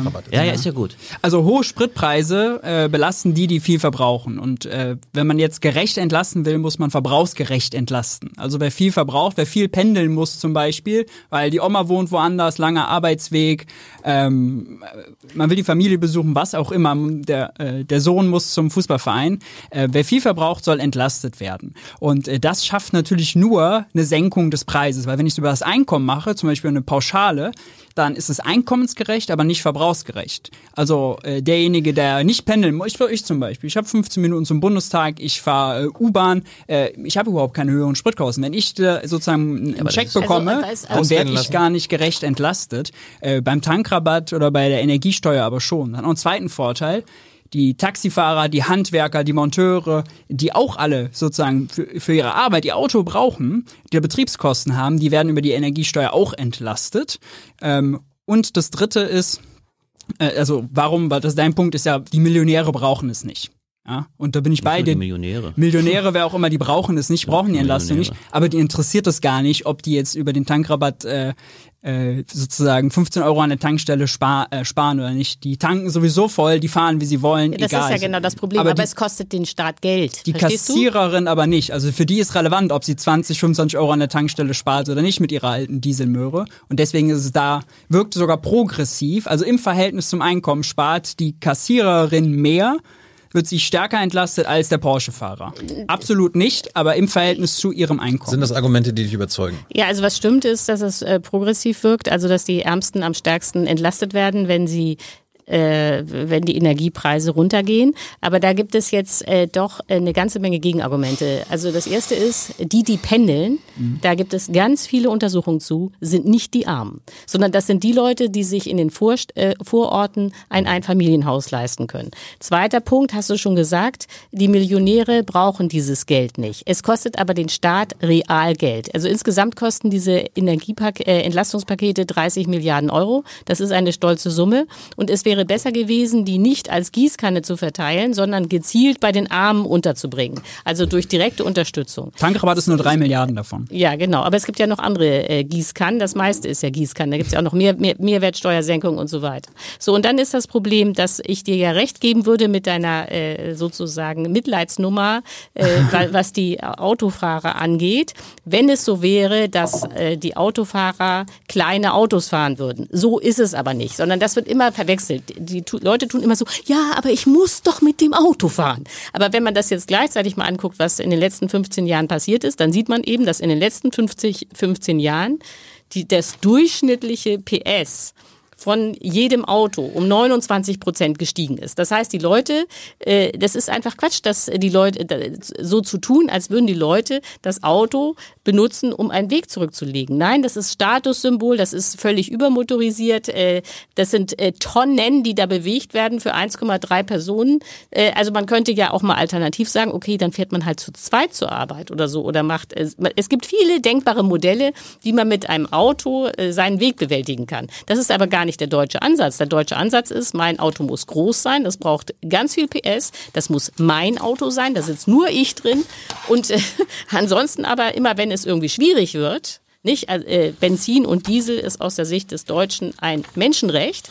Also wenn das dann schwierig wird, dann muss der Staat äh, das billiger machen. Aber gibt's und da äh, möglichst für alle. Und so, damit es so richtig teuer wird, äh, diese Entlastung durchzuziehen. Und was mit den Armen ist, ist mir egal. Also ich meine, der Witz an diesen ganzen Entlastungsprogrammen, aber damit drauf kommen wir ja jetzt äh, wahrscheinlich auch noch, ist ja, äh, dass äh, ganz viele Leute entlastet werden, die bestimmte Güter kaufen oder die auch äh, bestimmte Steuern zahlen.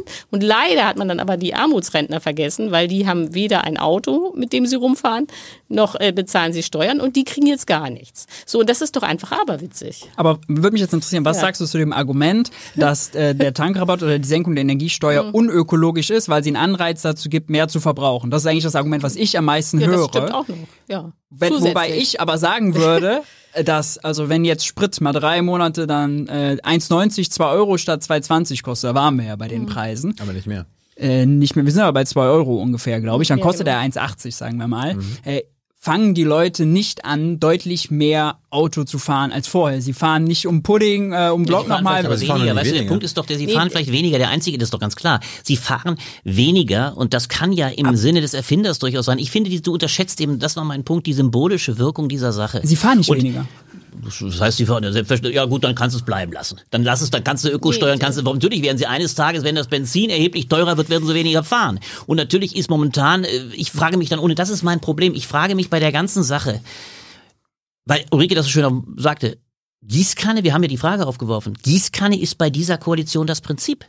Wir sind doch an dieser Koalition, ja, hast du den Eindruck, dass in dieser Koalition, warum hat die FDP ihren Wahlsieg und ihre Koalitionsverhandlungen so bejubelt, dass, das war das schönste Bild, Christian Lindner am Schluss schon im Kanzler aussprach, sie werden ein ganz großer Kanzler werden, weil er so besoffen war von seinen eigenen Erfolgen, weil er so, Scholz wusste ja gar nicht, wie ihm geschieht, war ja auch eine seltene Frechheit, dass der Finanzminister seinen eigenen Kanzler belobigt. So, er wusste ganz genau, warum er das machen kann, weil er alles rausbekommen hat. Es wird keinem, und das ist doch das Grundproblem unter ökologischen Gesichtspunkten, das sollte auch ein Problem, wenn du einen ökologischen Ansatz, deswegen kam ich ein bisschen frech mit der, mit der Theorie auch, äh, es sollte ein Interesse daran bestehen, meinem Eindruck nach, selektiv, selektiv die wirklich sozial Getroffenen zu stärken, aber gerade auch aus ökologischen Gründen in Situationen, in denen vielleicht wirklich Entscheidungen anliegen, den anderen nicht sofort die Schädlichkeit ihres Verhaltens zu nehmen. Es ist doch absurd, dass in so einer Situation, wo ernsthaft jetzt Kosten aufkommen, die wir ja sukzessive, das will jedenfalls die Grüne Partei ja auch sukzessive äh, bewerkstelligen, weil der Sprit teurer werden soll, damit wir vielleicht eine gewisse Umstellung erleben, äh, dass wir das gleich wieder kassieren. Das leuchtet mir beim besten Willen nicht ein. Vor allem nicht aus linker Position. Und das letzte sei nur gesagt, äh, als linker, aus linker Position, weil ich mich immer frage, wäre mein Kritikpunkt an dieser Koalition in ganz grundsätzlicher Weise wir, haben schon, wir haben schon in den letzten 10, 15 Jahren eine unwahrscheinliche Verschiebung von, von armen oder hin zu reicheren Positionen gehabt, zu Kapitalvermögen. Wir haben in den Corona-Zeiten eine ungeheure äh, Ungleichgewichtigkeit äh, auch der sozialen Lebensverhältnisse und der Reichtumsverhältnisse gehabt. Wir bekommen sie jetzt nochmal in der Kriegsphase in verstärktem Weise. Und was macht diese Regierung? Sie bedient sie alle in der gleichen Weise. Das kann nicht die Logik sein. Aber dann willst du eine Vermögenssteuer, eine Übergewinnsteuer, eine bessere Erbschaftssteuer. Das macht man ja nicht über einen Tankrabatt, ja oder nein, oder über die Mehrwertsteuer. Aber du kannst eine ökologische Steuer, hast ökologische Lenkungsfunktionen, indem du sie alle nimmst. Ich meine, ich verstehe das auch. Diese Regierung hat kein Interesse an der Grund, das muss man auch schon ehrlicherweise sagen. Sie hat kein Interesse an diesem Staat irgendwie zu rühren, der in Kern, in, in, in grundsätzlicher Weise an dem Funktionieren und der, der, der, der, der, der Automobilindustrie wir, natürlich äh, basiert. Das ist die Kern, das ist die Kernmission und deswegen wird da auch nichts gemacht. Aber aus ökologischen Gründen müsste man das fragen. Ulrike wird es uns in Kürze sagen, sie, aus ihrer Position kann keiner von uns mehr in wenigen Jahren Auto fahren. Das ist nachvollziehbar, darüber muss man reden. Aber, Aber ich sag nur, aus, weil, weil uns das so, so hart trifft. Aber deswegen, das ist die Spanne. Deswegen, ja, wir dürfen ja heute noch gar nicht so sehr tief über dein Buch reden, haben wir gehört, aber wir werden es ja später machen. Aber nein, ich finde nur, ne, ich finde nur, diese Frage muss man sich doch mal stellen. Ich habe auch eine ja? Frage. Wo? An dich oder ja. an unsere beiden ökonomischen äh, Vertretern. Ähm, ich habe es mir immer so erklärt, also gerade wenn wir jetzt über ärmere Menschen und die ähm, Leute, die am Ende des Monats nichts mehr haben, außer ihren, äh, also das, was sie erarbeitet haben, die halt jeden Monat von ihrem Lohn leben müssen, denen fehlt ja das Geld, was sie an der Tankstelle jetzt ausgeben, an anderer Stelle. Das ist, das ist ja das Problem, dass ihnen das, das Geld an anderer Stelle fehlt. Also sie können sich dann keine Lebensmittel mehr leisten, sie können nicht mehr ins Kino also, und, und so weiter und so fort. Ja, das ist ein entscheidender äh, Punkt. Die ja. Bundesregierung kann ja auch anders quasi diese ja, Menschen genau unterstützen. Genau warum, Eben. warum, Eben. warum wurde, wurde kein Paket? Sie wissen ja, wer arm ist oder wer mittlere Einkommen hat. Warum hat man nicht gesagt, okay, wir machen jetzt hier für 40, die unteren 40 Prozent der Einkommensempfänger, die bekommen nochmal 300 Euro genau, äh, so ist es. jeden Monat extra, weil sie mehr äh, für Benzin Ja, das wäre genau, das wäre dann das Gegenteil von der Gießkanne gewesen. Mhm. Nicht? Also man muss einfach sagen, es kostet 30 Milliarden und wenn man die überall äh, verschenkt, auch an Leute, die eben das nicht brauchen, mhm. wie äh, polemisch gesagt der Millionär, dann fehl, fehlt das Geld, also beim Staat, um genau gezielt äh, die Armen zu entlasten. Und da, wo man das jetzt am deutlichsten sieht, ist, dass ausgerechnet arme Rentner gar nichts kriegen. Natürlich. Und ich und finde das, das, jetzt muss die dann haben eine noch, Rentenerhöhung bekommen. Ja, aber die kostet, äh, das waren fünf Prozent und leider haben wir jetzt aber eine Inflation, die liegt bei acht. So und äh, äh jetzt sagt äh, und das Problem bei äh, bei dieser Frage, ja, äh, nutzt das jetzt ökologisch was mit dem Benzin, ja oder nein? Das ist aus meiner Sicht jetzt äh, gar nicht die Frage, sondern die Frage ist jetzt eigentlich, wie entlastet man gezielt? Und da kann man einfach feststellen, die Gießkanne äh, äh, entlastet nicht. Und äh, was äh, ganz grundsätzlich die Frage Benzin angeht und Steuerung, da muss man einfach sagen, dass äh, auf Ökonomendeutsch dieses ganze Auto Thema. Das hat eine sogenannte Inelastizität bei den Preisen. Das heißt, die Leute fahren Auto, komme was da wolle. Also selbst wenn es ziemlich teuer ist, fahren sie immer noch Auto. Und wenn ein Auto ziemlich teuer ist, wird das trotzdem gekauft. Also man könnte ja denken, der normale mhm. Deutsche macht auf Sparfuchs und sagt, okay, eigentlich reicht auch ein kleiner Fiat, um mit vier Leuten irgendwie in Urlaub zu fahren. So denkt der Deutsche nicht, sondern er kauft eine Riesenkarosse, in der er ganz alleine sitzt. Das ist natürlich ja. Die totale äh, Energie und auch Geldverschwendung. Machen sie aber. Deswegen ist es auch nicht so, das war ja mein Punkt von Anfang an äh, das Auto ist der Ort, wo man eigentlich am wenigsten entlasten muss, weil es sowieso gar nicht ums Geld geht, sondern wenn man wirklich äh, billig irgendwo hinkommen will, dann hat man kein Auto. Also ich lasse jetzt mal die extremen Landkreise weg, aber die meisten Menschen in Deutschland leben in der Nähe einer Stadt oder leben in der Stadt. Das ist jetzt nicht so, dass die alle äh, irgendwie zu Hause festsitzen würden, wenn es keine, ähm, äh, wenn die Spritpreise auch nur ein bisschen steigen oder jetzt hoch sind. Ähm, ja, und deswegen ist das Prinzip Gießkanne eben außerordentlich bedauerlich, weil man tatsächlich Menschen hat, ich mhm. sage alter Rentner, armer Rentner, der das Geld wirklich gut gebraucht. Aber die Renten Maurice war mein Vorschlag sinnvoll? Ja. Hättest du den, Also- hättest du den unterstützt, Äh, äh, wenn wir jetzt Bundesregierung wären und wir Koalitionspartner? es wäre auf jeden Fall sinnvoll, woanders zu entlassen, zum Beispiel Mehrwertsteuer auf Grundnahrungsmittel zum Beispiel zu senken. Aber weil du jetzt sagst Gießkanne, also so viele Millionäre haben wir jetzt in Deutschland auch nicht, dass man sagt, äh, 900.000. ja, genau, aber so Ja, aber viel Geld kommt doch nicht. zusammen, Ja, dass man ja sagen kann, wir können deshalb nicht, wir können, wir können deshalb, wir können deshalb nicht die 20 Millionen Rentner entlassen. Also die Rentner wurden vergessen, weil sie vergessen wurden, aber es nicht weil das Geld leider, leider, ich will jetzt nicht, ich will jetzt nicht diese Plattheit, dieses ewig gleichen Arguments, es trifft nur die Millionäre treffen. Das ist, ist, ist leider trifft es, wenn man eine echte Umverteilung macht oder eine, dann betrifft es, muss es weit mehr betreffen. Es fahren nicht nur Millionäre sehr viel Auto. Und das ist ja gerade der springende Punkt von, von Ulrikes Argument.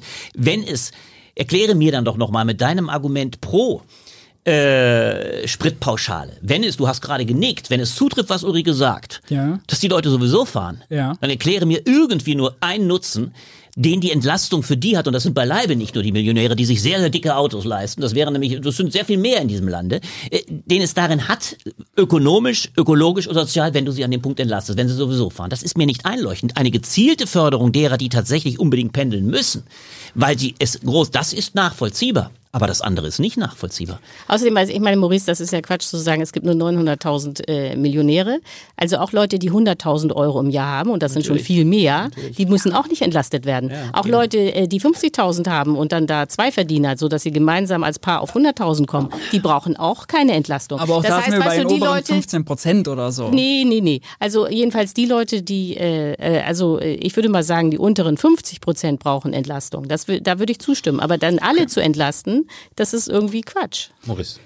Ja, ich würde eher sagen, dann unteren 70 und oberen 30, oberen 20, ähm, egal. Äh, zu deinem Argument, also wenn ich stimme ja Ulrike zu, dass die Nachfrage, dass die Elastizität des äh, Benzinpreises, sprich, wenn sich der Preis erhöht, wie viel verändert sich das Verhalten, dass das sehr gering ist. A, weil Bus und Bahn schlecht ausgebaut sind, B, weil die Leute auf ihr Auto angewiesen sind. Und C, weil sie mit dem Auto fahren wollen. C, weil sie mit dem Auto fahren wollen, D, weil es ein Statussymbol ist und so weiter und so fort. Äh, D'accord. Ähm, und dann, äh, Albrecht, zu deinem, einfach, wenn der Benzinpreis hoch ist, dann äh, müssen wir, also es ist eine, es ist eine verbrauchsgerechte, pragmatische Entlastung, den zu senken. Und nur mal, mal das auch nochmal zu sagen, der ist nicht nur ein bisschen gestiegen, der ist massiv gestiegen. Der ist, so, der ist höher, als er wäre, wenn wir eine 180 Euro pro Tonne CO2-Bepreisung Ja, ist so. eingeführt hätten, die zum Beispiel Fridays for Future geführt hat. Äh, während des Wahlkampfes. Da war der Benzinpreis natürlich noch geringer, 1,40, 1,50. Dann wären wir nachher bei 1,80, 1,90 gewesen. Wir waren darüber hinaus. Also der ist schon extrem gestiegen. Und wenn wir ihn senken Weißt du, mit, der, ja. mit der, in der Energiesteuer, ist er immer noch hoch. Autofahren wird dadurch nicht günstig. Es ist immer noch deutlich teurer. Und das ist ja auch gut so. Und das ist mein Problem. Weißt du, ich habe ja absolutes Verständnis. So ja, das sage ich ganz ehrlich. Ich, ich finde es sehr vernünftig. Das ist mein, mein eigentliches Kardinalproblem bei der Sache. Wenn man sich überlegt, welche Autos gekauft worden sind, unter welcher Hintanstellung sowohl der Anschaffungskosten wie auch der Kosten für Benzin, verstehe ich nicht, warum man genau wie Ulrike es betont und ich es auch betonen würde, eine sehr breite Schicht von Leuten entlasten soll, die es eigentlich nicht nötig haben. Die Grundfrage, die ich trotzdem stellen würde, ich sehe ja, dass es bei manchen erforderlich ist, die eigentlich vielleicht Praktikabilitätsfrage ist die, ob man es unterscheiden kann. Ja, auf welchem besseren Wege? Die Frage müssen wir uns ja stellen. Wie wäre der bessere Weg? Ist eben tatsächlich die Senkung. Und das finde ich ganz, das war mein erster Gedanke, als, als, als Thilo das so schön sagte. Du fragtest so schön sinngemäß, wie schafft man das, denen äh, wieder, äh, das, die, die Erleichterung zu schaffen, die plötzlich von den gestiegenen Preisen äh, ungemein leiden? Das war mein erster Gedanke, die sich eben tatsächlich bei der Tafel anstellen. Äh, Die brauchen keine gesenkten Spritkosten, die brauchen andere Lebensmittelpreise. Völlig die klar. brauchen, ja, aber das ist der entscheidende Punkt. Wir müssen uns schon fragen, wo schaffst du für, wo sorgst du für Entlastung, dass es wirklich die Notleidenden trifft. Tankrabatt Und reicht deswegen- nicht, klar. Aber ja, dann vielleicht finde ich, aber, ihn aber da nicht. ich Deswegen würde ich eben sagen, gibt es nicht andere, du musst doch eine Antwort darauf finden, gibt es nicht gezieltere Maßnahmen, bei denen du wirklich die Leute kriegst, die es wirklich trifft? Das finde Ja, ich die genau. Und da hat entscheidende ja. Maurice vorgeschlagen, und da bin ich auch absolut dagegen, dass man jetzt sagt, äh, keine Mehrwertsteuer mehr auf Lebensmittel. Weil dann, we- weißt du, dann würden wieder. Bewertung von Lebensmitteln. Nee, nee, dann, nein, dann, nee, dann würde ja wieder jemand entlastet wie ich. Weißt du, äh, ich brauch, äh, ich kann die Mehrwertsteuer aber zahlen. So, und äh, äh, aber die, die wirklich jetzt bei der Tafel sind. Kannst du dir ab sofort aussuchen, ob du sie zahlst. Nee, aber die, die äh, jetzt bei der Tafel anstehen, die würden diese sieben Prozent äh, auch nicht retten. das heißt, wieder verliert der äh, Staat enorm viel Geld, um irgendwie ganz generell die Mehrwertsteuer auf Lebensmittel abzusenken, äh, äh, zu verzichten. Und die, die es brauchen, die kriegen aber das Geld nicht, sondern stattdessen werden Leute entlastet wie ich. Und ich muss ganz ehrlich sagen, also ich bin erstaunt, dass jemand, der sich so stark für Sozialpolitik interessiert wie du, jetzt immer mit der Gießkanne rumrennt. Denn das ist eigentlich die Position der FDP. Maurice, warum, warum willst du Leute wie uns entlasten? Ja, genau, das würde mich jetzt auch mal Mir geht's interessieren. gar nicht um euch tatsächlich, sondern mir geht's um eine pragmatische Lösung, die schnell wirkt. Und ich finde es auch sozusagen, äh, ist auch vielleicht sozusagen ein anderer Politikansatz, dass ich den Leuten nicht 27 Zuschüsse zahlen will, sondern ich will, dass die Preise bezahlbar sind. Und wenn Butter 50, 60 Prozent teurer wird, äh, dann steigt auch das Umsatzsteueraufkommen, Mehrwertsteueraufkommen da drauf und dann ist es ein Hebel zu sagen, nein, wenn ich als Staat für vernünftige Preise, Grundnahrungsmittel sollen bezahlbar sein für alle, auch wenn sie keinen Check vom Staat bekommen, äh, dann ist es eine pragmatische Maßnahme zu sagen, nee, Grundnahrungsmittel besteuern wir nicht. Man muss immer auf die Idee kommen. Also, wieso sollte man Nahrungsmittel, Logik? wieso Nein. sollte man Nahrungsmittel überhaupt pauschal finde, teurer ich- machen ich, mit ich einer mit, Ulrike. Mehrwertsteuer? Ich finde, er hat dann einen starken Ansatz insofern, das teile ich absolut, wenn ich mich bei dem Begriff bleibe, Grund. Lebensmittel hast du gesagt, oder ne? Dann Grundnahrungsmittel, würde ich, ja. Grundnahrungsmittel, reden dann würde ich, dann würde ich, und dann würde ich, dann Ja. würde ich tatsächlich, was die Frage von Grundnahrungsmitteln, einen großen Unterschied machen. Und da bist du bei der anderen Frage zum, zur Frage des Spritz. Du hast mit deiner Argumentation, die du jetzt bringst, das beste Argument gegen die Spritpauschale gebracht. Weil das eine ist essentiell. Grundnahrungsmittel sind im Kern Grundnahrungsmittel. Sprit ist etwas, was deswegen immer hart Mobilität ist auch Grundrecht. hart gesprochen, ja, aber jetzt mit gesagt. Verlaub, mit Verlaub, mal ganz salopp gesagt, wenn du einen ökologischen Ansatz hast, und den höre ich bisher nicht immer daraus, äh, dann würdest du die Unterscheidung machen müssen zwischen Lebensmitteln beispielsweise, die eben im Kern Lebensmittel sind und bei aller Wertschätzung von Mobilität mit den dicken Dingern durch eure Pauschale noch gesenkt durch die Gegend zu brettern, ist kein Grundnahrungsmittel. Im Gegenteil, es reduziert sogar Lebenschancen von anderen. Das ist die Unterscheidung. Deswegen bin ich bei der einen Sache dabei, bei der anderen Sache finde ich es ganz Wie falsch. teuer muss der Ja. Spritpreis denn sein, damit der Porsche-Fahrer sein SUV fahren lässt? Also darüber Nee, kann man das nee, nicht verhindern. nee, also. Ja, aber wir müssen doch ansetzen. Ja, aber was willst du denn machen? Dann kommst du eines muss Tages regulieren zu Lidl. oder machst eine Kfz-Steuer ran. Leider können wir es noch nicht. Was ich, aber das ist, muss man, muss man sich doch fragen. Du musst dich doch irgendwann fragen, äh, wie hast du Ansätze? Und ich finde es nicht einleuchtend zu sagen, sobald man irgendwo einen Punkt hat, wo man sagt, oh, jetzt könnte es der, dem Autofahren ein Stück weit zu Leibe rücken, jetzt machen wir das noch billig, leuchtet mir Nein, nicht nein, ein. aber ich finde, es gibt bessere, bessere äh, Alternativen. Also man kann an die Kfz-Steuer ran, man kann äh, teurer, also wir müssen ja dicke Autos kann man ja auch sonst teurer machen Das ist richtig. und Das schmalere günstiger. dafür, man könnte auch, wenn man jetzt an soziale Gerechtigkeit denkt, da haben wir eine Gießkanne bei der Erbschaftssteuer, wo nämlich aber- Löcher drin sind. Wir haben eine Gießkanne, dass wir Vermögende nicht mit einer Vermögensteuer Ja, besteuern. ja- Das sind die Gießkannen und darüber kann man umverteilen. Aber weißt du was, nicht, ob jemand zwei Euro mehr für Butter bezahlt, äh, wer auch ein Porsche fährt oder nicht. Darüber kriegt man keine Umverteilung. Also, Aber. Maurice, ich bin trotzdem sehr erstaunt. Also es ist völlig richtig, äh, dass in einer äh, gerechten Welt hätten wir eine Vermögensteuer, wir hätten eine Erbschaftssteuer, wir hätten einen höheren Spitzensteuersatz bei der Einkommensteuer, äh, wir hätten eine synthetische Besteuerung in dem Sinne, dass alle Erträge gleich besteuert werden und es jetzt Ja. nicht Unterschiede gibt. Wir hätten eine Besteuerung von Immobilien, äh, Immobilienverkaufsgewinne und so weiter. Also ich kann dir eine lange Schöne Welt. ja, eine schöne Welt. In der leben wir nicht. Sondern der Punkt ist folgender. Wir haben jetzt hier eine Krise und die haben wir jetzt. Und der Staat kann nur begrenzte Mittel aufwenden, Stimmt gerade nicht. um zu helfen.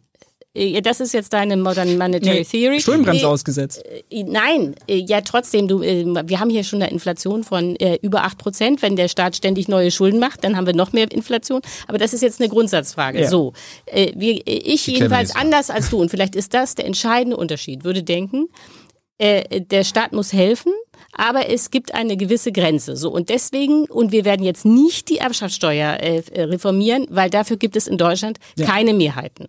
Äh, das kann man bedauern. Ich bedauere es, aber das ist ja jetzt mal der Fakt. So, wir haben jetzt eine akute Krise, in der akut geholfen werden muss mit begrenzten Mitteln. Und in so einer Situation kann man doch jetzt nicht immer mit der Gießkanne rumrennen, sondern das muss man genauso machen, wie Thilo das gesagt hat, nämlich das Geld muss da ankommen, wo die Not am größten ist. So und ich bin auch dafür, dass sich jeder äh, Butter leisten kann, aber dann muss man eben das den Leuten geben, die jetzt bei der Tafel stehen und nicht mir. Verstehst du?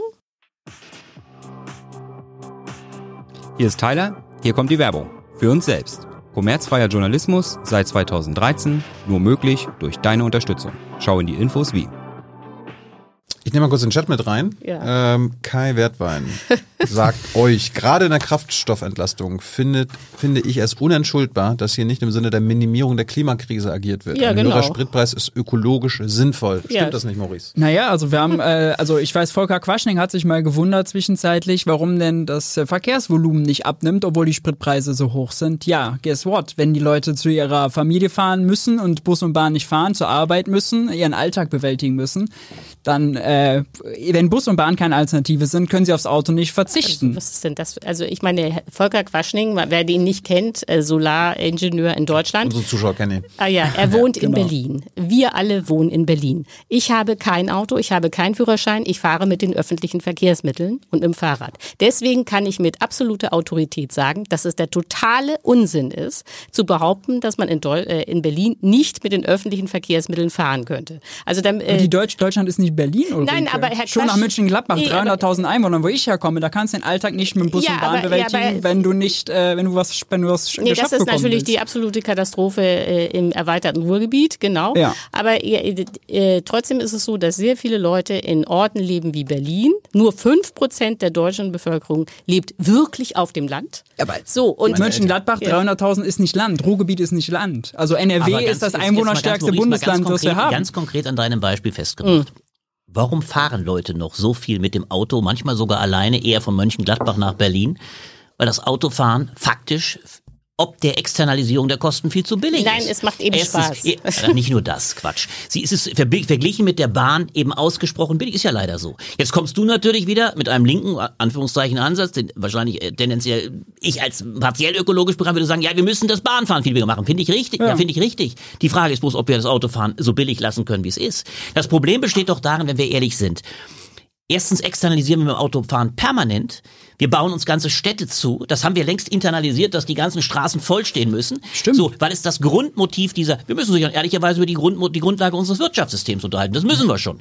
Äh, Das ist vielleicht nicht primär der Ansatz der, der, der, der aus der Schule Flaschbeck. Deswegen habe ich das so polemisch gesagt, kommt, da fahren Autos keine Autos, deswegen mussten die mal gekauft werden. Das war übrigens früher auch mal Ulrikes Ansatz. Sie hat jetzt einen radikalen Schwenk vorgenommen. Nein, das stimmt doch überhaupt natürlich, nicht. Du warst auch, du warst großer Flaschbeck-Jünger vor 20 Jahren, genau wie ihr, da habe ich sehr dran denken müssen. So, damit will ich sagen, dieser Ansatz war im Kern von seiner Anlage her nicht ökologisch, weil er letztlich nie grundsätzlich eine Differenz gemacht hätte zwischen ökologisch vertretbaren äh, Marktanschub, sondern immer sagte, wir müssen dieses Ding am Laufen lassen. So, und da habe ich, das ist mein Problem. Und ich glaube, die, du wirst es, sag mal hart gesprochen, ich bin ja gar nicht weit von, von manchen der Überlegungen, die Ulrike noch uns auftischt, die sind ja viel radikaler, sind sehr spannend, weil ich durchaus auch Schwierigkeiten habe, mir vorzustellen, wie die Wirtschaft so weiter funktioniert, wenn wir dazu kommen zu sagen, diese Autos dürfen sich irgendwann nicht mehr so rechnen. Wie kann es sein, dass es alles, dass es so hochgradig unökologisch ist. Guckt ihr durch Berlin an, dass tagtäglich die, Auto, die Leute mit einem Mann in dem Auto fahren. Das ist ökologisch völlig unvertretbar. Es wird nur deshalb gemacht, weil man einmal die Anschaffungskosten aufgebracht hat, weil der Sprit offensichtlich noch so billig ist, dass man lieber mit dem Auto fährt, anstatt in den Bus zu gehen. Und deswegen glaube ich, kannst du doch auf die, die Umlenkungsfunktion einer, einer, einer teuren, eines teuren Sprits vielleicht nicht so ganz verzichten. Ganz kurze Antwort darauf. Ja.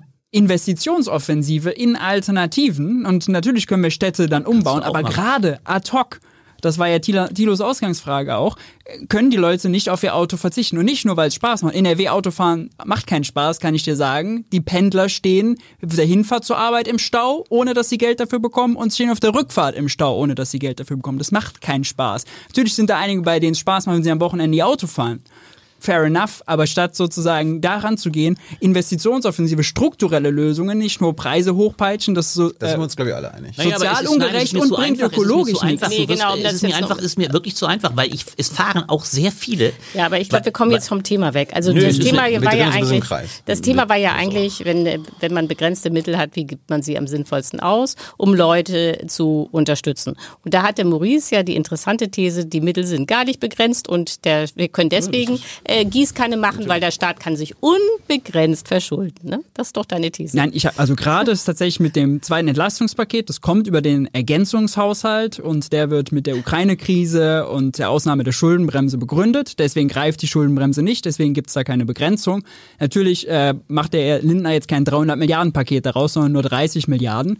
Und innerhalb dieser 30 Milliarden ähm, hätte man einige Sachen anders machen können, aber ich finde das sozusagen, da sind jetzt vielleicht also ein paar Milliarden davon, die äh, sozusagen falsch sind, aber man hätte die man hätte äh, die Rentner natürlich einfach mit dazu nehmen können und 35 Milliarden machen. Das wäre kein Problem gewesen. Hauptsache Auch die dein Energie. Tankcheck bleibt, genau. Nein, also mir ist also Mir ist gerade eine eine Diskussion, Mehrwertsteuer wäre mir lieber mir ist gewesen. gerade eine Diskussion eingefallen, dass wir es noch nicht mal schaffen, eine, eine Carpool-Lane äh, klar. einzuführen. Also selbst in Amerika gibt's das. Da gibt's eine Fahrspur, die nur für Autos sind, wo mehr als zwei Personen oder mindestens zwei Personen drin stehen. Ja, das würde, wäre übrigens die Rettung für NRW. Idee für die Autobahn dort. Wenn man sowas hätte, äh, dann hätte man den Stau morgen aufgelöst. Gut. Solltest ähm, du da mal vorschlagen. wir, kommen jetzt, wir kommen jetzt zum ÖPNV und dem 9-Euro-Ticket. Ich wollte nur sagen, der Chat ist begeistert von euch dreien. Das kann gar nicht Ja. sein. Danke dafür. Ich mache einen kleinen Cliffhanger. Einer von den dreien, liebe Leute, bekommt am Montag eine eigene Sendung bei Jung und Naiv. Wer das ist, äh, erfahrt ihr am Ende. Müsst ihr dranbleiben. Ähm, 9-Euro-Ticket für drei Monate ÖPNV. Albrecht, hast du dir schon eins gekauft? Und ist Nee, das eine gute nicht, Idee? Ich ich hab's noch nicht gekauft. Ich muss gestehen, ich habe nicht maßlos drüber nachgedacht, aber es leuchtet mir weit mehr, gebe ich zu, als die äh, Verkehrspauschale natürlich äh, und als die, als die, als die, als die äh, Spritpauschale leuchtet es mir weit mehr ein. Ähm, es hat natürlich, das haben wir ja alles mitbekommen in der Debatte, unwahrscheinliche äh, bürokratische Implikationen, die hat man gehört. Ich, Ich bin ja für ein 0-Euro-Ticket gewesen. Ich- ich- würde- das, hat man sich, verstehen. das hat man sich gefragt. Ja, ich das Verkehrsministerium hat gesagt, man möchte das ja nachvollziehen, ob das genutzt wurde. naja, das habe ich mich in der Tat auch gefragt. Also äh, dann, dann, wenn es so ein Riesenritt ist, äh, ich habe dafür Sympathien. Äh, ich meine äh, nach wie vor und ich würde jetzt kein Hauptargument dagegen finden. Also insofern äh, bin ich da jetzt keiner, der so sofort äh, schreien würde. Ich kann, ich kann dem viel abgewinnen. Ja. Ich finde es auch gut. Also null, null hätte ich auch besser gefunden als neun. Also viele Verkehrsverbünde haben sich auch beschwert. Aber das Grundproblem, äh, neben der Tatsache, dass es äh, ein bisschen schräg mit diesen Verkehrsverbünden ist und das dann schnell teuer wird, weil man dann irgendwie zwei Tickets braucht in Deutschland. Also NRW ist es ein, ist ein Jammer. Also Gladbach bis Düsseldorf bezahle ich 13 Euro. Das sind, äh, das sind äh, 19 Kilometer quasi die Strecke. Also 13 Euro, um dahin zu kommen mit ÖPNV, ist natürlich viel zu teuer und dauert auch viel zu lange.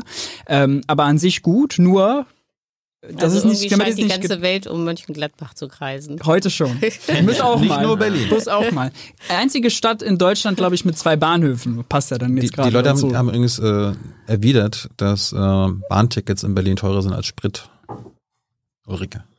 Aber Okay. ähm, ja. Ja, aber die äh, haben dann nicht äh, eingerechnet, wie teuer das Auto ist.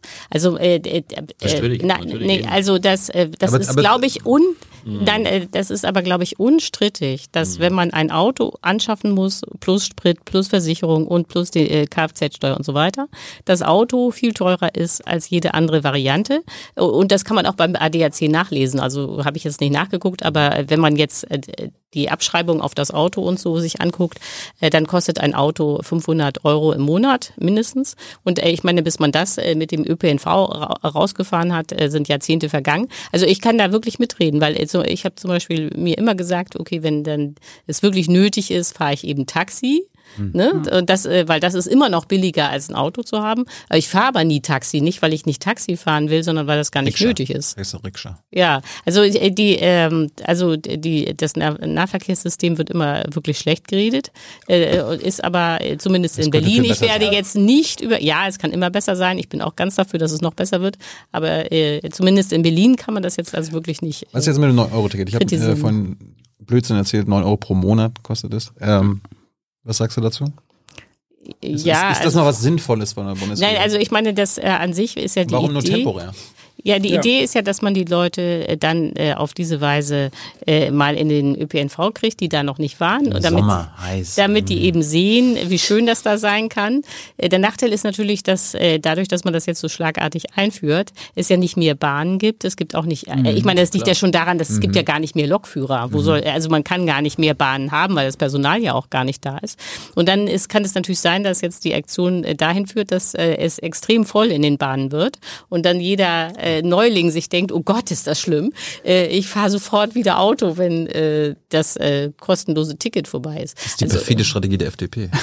Genau, das ist äh, die das ist die heimliche Verschwörung der FDP. Aber das, das also jedenfalls deswegen finde ich es schwierig. Aber wir sind uns alle, alle einig, äh, besser als gar nichts. Dieses Ja. ÖPNV-Ding. ich wollte tatsächlich aber eben auch ausführen, dass es auch länger sein müsste als nur drei Monate, damit man wirklich einen Effekt hat. Auch nicht über die Schulferien, sondern es muss Aber- auch im Alltag. Und natürlich Investitionen in Personal, in Ausstattung, in höhere Frequentierung. Und dann nochmal, also Berlin Nee, ist so eine Ausnahme, Ulrike, wie die Taktung, wie das, Ja, wie das Netz ist. Also der Rest Deutschlands, also München, Hamburg, Düsseldorf Innenstadt funktioniert, vielleicht noch Köln, aber, äh, Aber glaub, vieles da- nicht. Viele normale Städte, nicht nur ländlicher Raum. Also du sagst eben, 5% ist ländlicher Raum. München-Gladbach ist 300.000 Einwohner und ein Stadion, wo 50.000 Leute reinpassen, ist nicht ländlicher Raum, es ist mehr. Und selbst da funktioniert's nicht. Äh, Also, äh, was, äh, also ich will mich jetzt nicht mehr weiter auf die Diskussion um Mönchengladbach einlassen, denn da ist ja Maurice eindeutig der Experte. Einziger schon mit zwei Hauptbahnhöfen, sagt der Chat. Ja, ja. Genau, aber jetzt würde ich gerne, aber, aber jetzt würde ich gerne doch nochmal was sagen zu dieser Idee, die ja Maurice offenbar verfolgt, dass der ÖPNV billig sein muss und immer neun Euro kosten sollte. Das ist aus meiner Sicht falsch. Also man darf jetzt den Leu Leuten nicht den Eindruck vermitteln, dass äh, öffentliche Dienstleistungen nichts kosten. Es kostet etwa, äh, also der wird ja sowieso schon hoch subventioniert. Äh, Und äh, jetzt hat in ganz Deutschland irgendwie jeder das Gefühl, das kommt wahrscheinlich durch die Corona-Krise. Da hat ja der Staat sehr viel Geld locker gemacht, um einen Absturz de- der Wirtschaft zu verhindern. Das waren 500 Milliarden Euro, die da reingeflossen sind. Das war auch richtig. Aber seitdem hat irgendwie jeder das Gefühl, okay, wir können ja offenbar Geld drucken und alles kann umsonst sein. Und ich will aber umsonst ÖPNV fahren. Ja, aber nee, das kann sind ja auch nicht. umsonst. Ähm, nee, ja, das kann man. Das kann man, nee, das äh, ganz im Ernst äh, ist es so, dass die äh, Autofahrer schon stark besteuert werden. Es gibt die Energiesteuer, ne? ähm, es, äh, es gibt die Kfz-Steuer und so. Ich habe das jetzt mal gerade kürzlich äh, mir angeguckt. Äh, also vor diesen Entlastungspaketen war es so, dass man über die Steuern, allein Benzin- und Dieselsteuer hat der Staat 37 Milliarden Euro eingenommen. Dann äh, die Kfz-Steuer bringt nochmal 9,5 Milliarden und der Straßenbau hat 14 Milliarden gekostet. Also es ist jetzt nicht so, dass die äh, Autofahrer äh, gar kein Geld zahlen würden. Wenn man jetzt aber bedenkt, das äh, ist ja das, was äh, Albrecht gesagt hat, und das stimmt ja, dass sie die gesamten Innenstädte zuparken, also öffentlichen Raum belegen und so weiter, dann ist das mit dieser Steuer schon okay. Aber man kann jetzt nicht sagen, dass sie gar keine Steuern zahlen würden.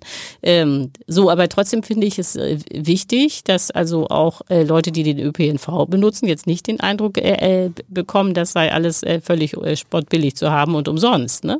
Also deswegen, nee, das muss klar sein, wenn man eine staatliche Dienstleistung in Anspruch nimmt, dass das auch Geld kostet. Äh, so diese, äh, diese schrankenlose Konsummentalität darf man auch deswegen nicht stützen, weil es sonst zu dem sogenannten Rebound-Effekt kommt, also zum Boomerang-Effekt. Aber doch nicht bei ÖPNV, Ulrike. Wenn die Leute ohne ein Ticket kaufen, zum, ich würde- bin sogar für null statt für neun, ja, dann können wir uns die ganzen Ticketkontrolleure, die ganze Ticketinfrastruktur sparen. Ja, da haben wir reale Ersparnisse, setzen wir Arbeitskräfte frei, die wir sinnvoller woanders einsetzen können.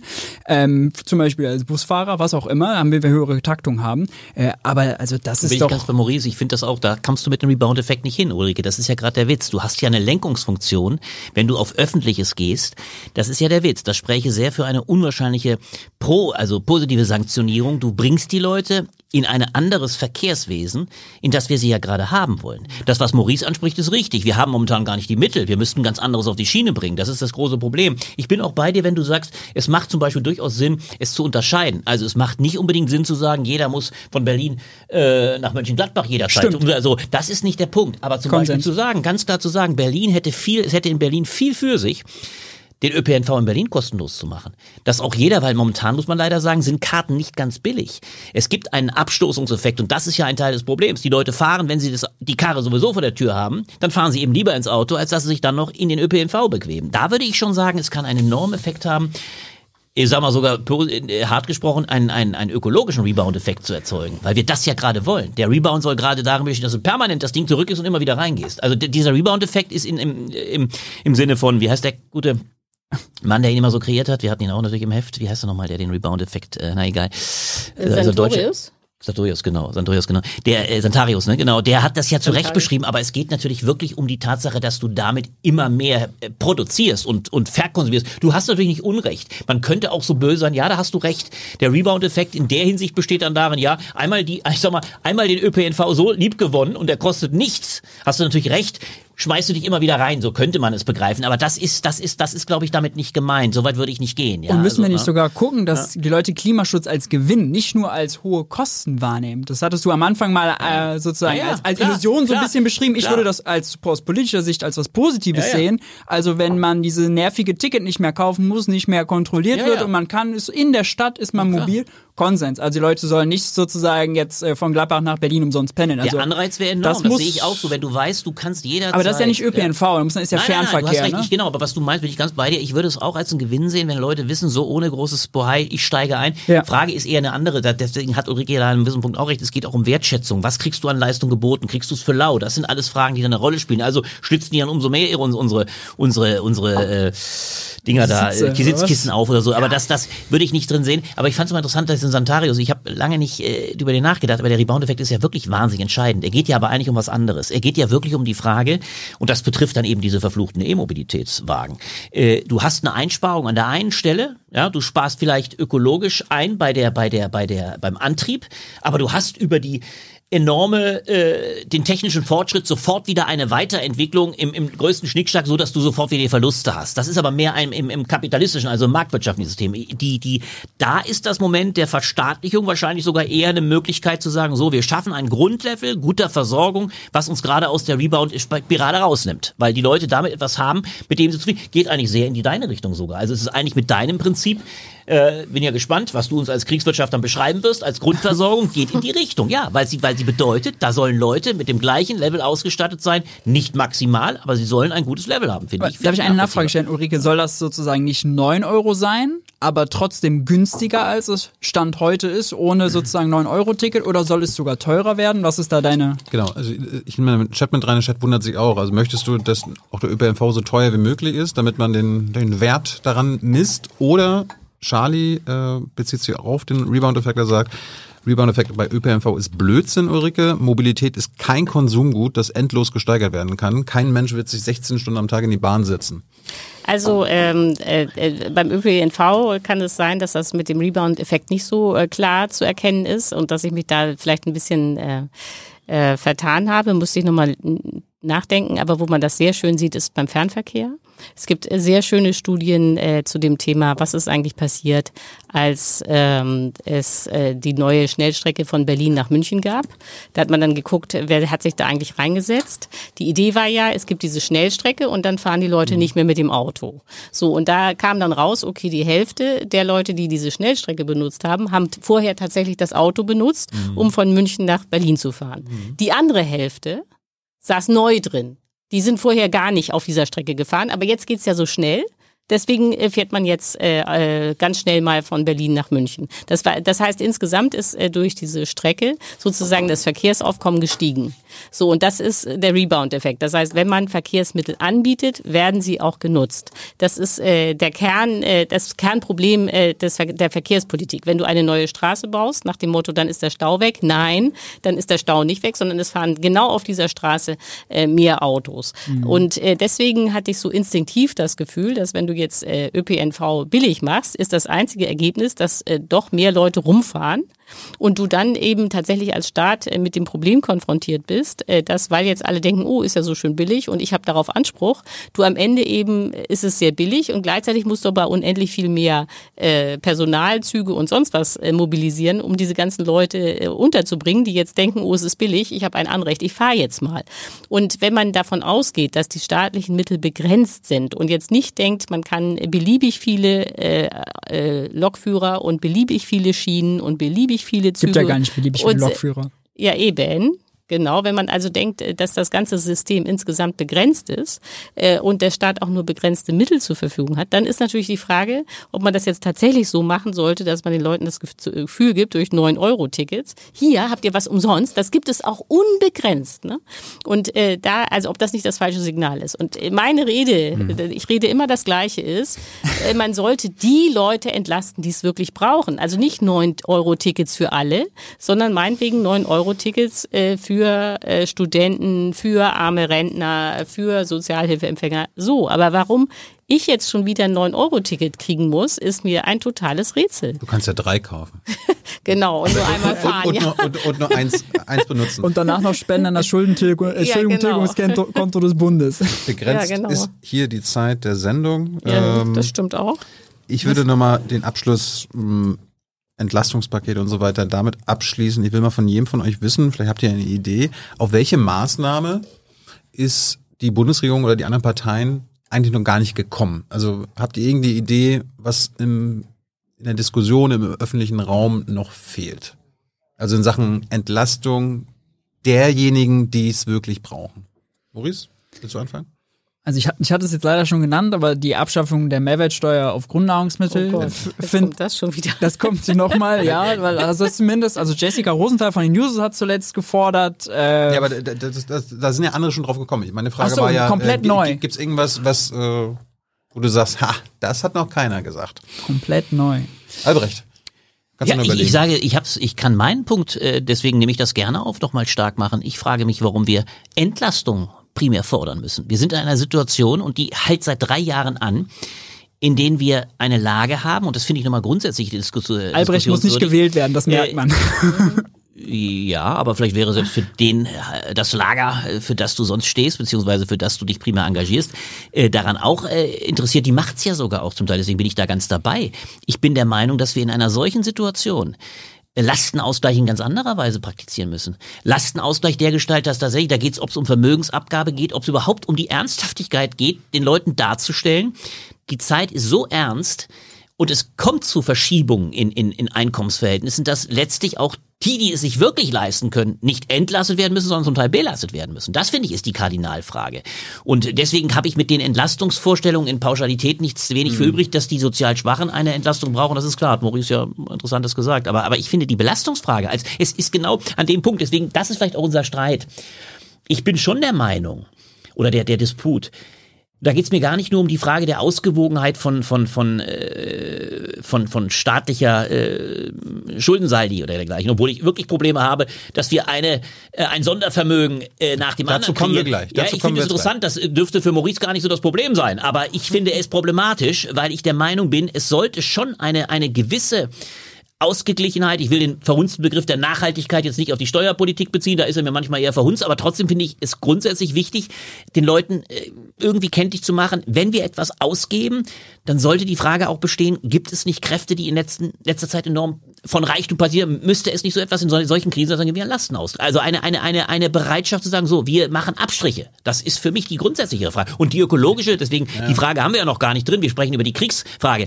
Wenn es, wenn wir in der Lage sind, deswegen war ich so hart bei dieser, bei dieser oder bei der, bei der Spritpauschale, äh, wenn wir in der Lage sind, die langwährenden Krisen nicht zu vergessen, sondern während des Schocks durch die, durch die, durch die Kriegsfrage auch die ökologische Frage noch mit im Blick haben, dann meine ich umso mehr, dass es darum geht, vielleicht äh, ja äh, Umverteilung vorzunehmen im Konsumniveau. Und dann trifft es natürlich vor allem und wäre eine Belastung der besonders gut Situierten zu diskutieren, für mein Verständnis. Ja, das, ist, das, das Lustige. Wir reagieren gerade auf die eine Krise, Ukraine, mit der Verschärfung der anderen Ja, nein, natürlich. Natürlich, in Teilen Und jedenfalls. eigentlich wäre verantwortungsvolle Politik zu sagen, okay, wie reagieren wir angemessen auf diesen Überfall Putins und gleichzeitig minimieren wir die Klimakatastrophe.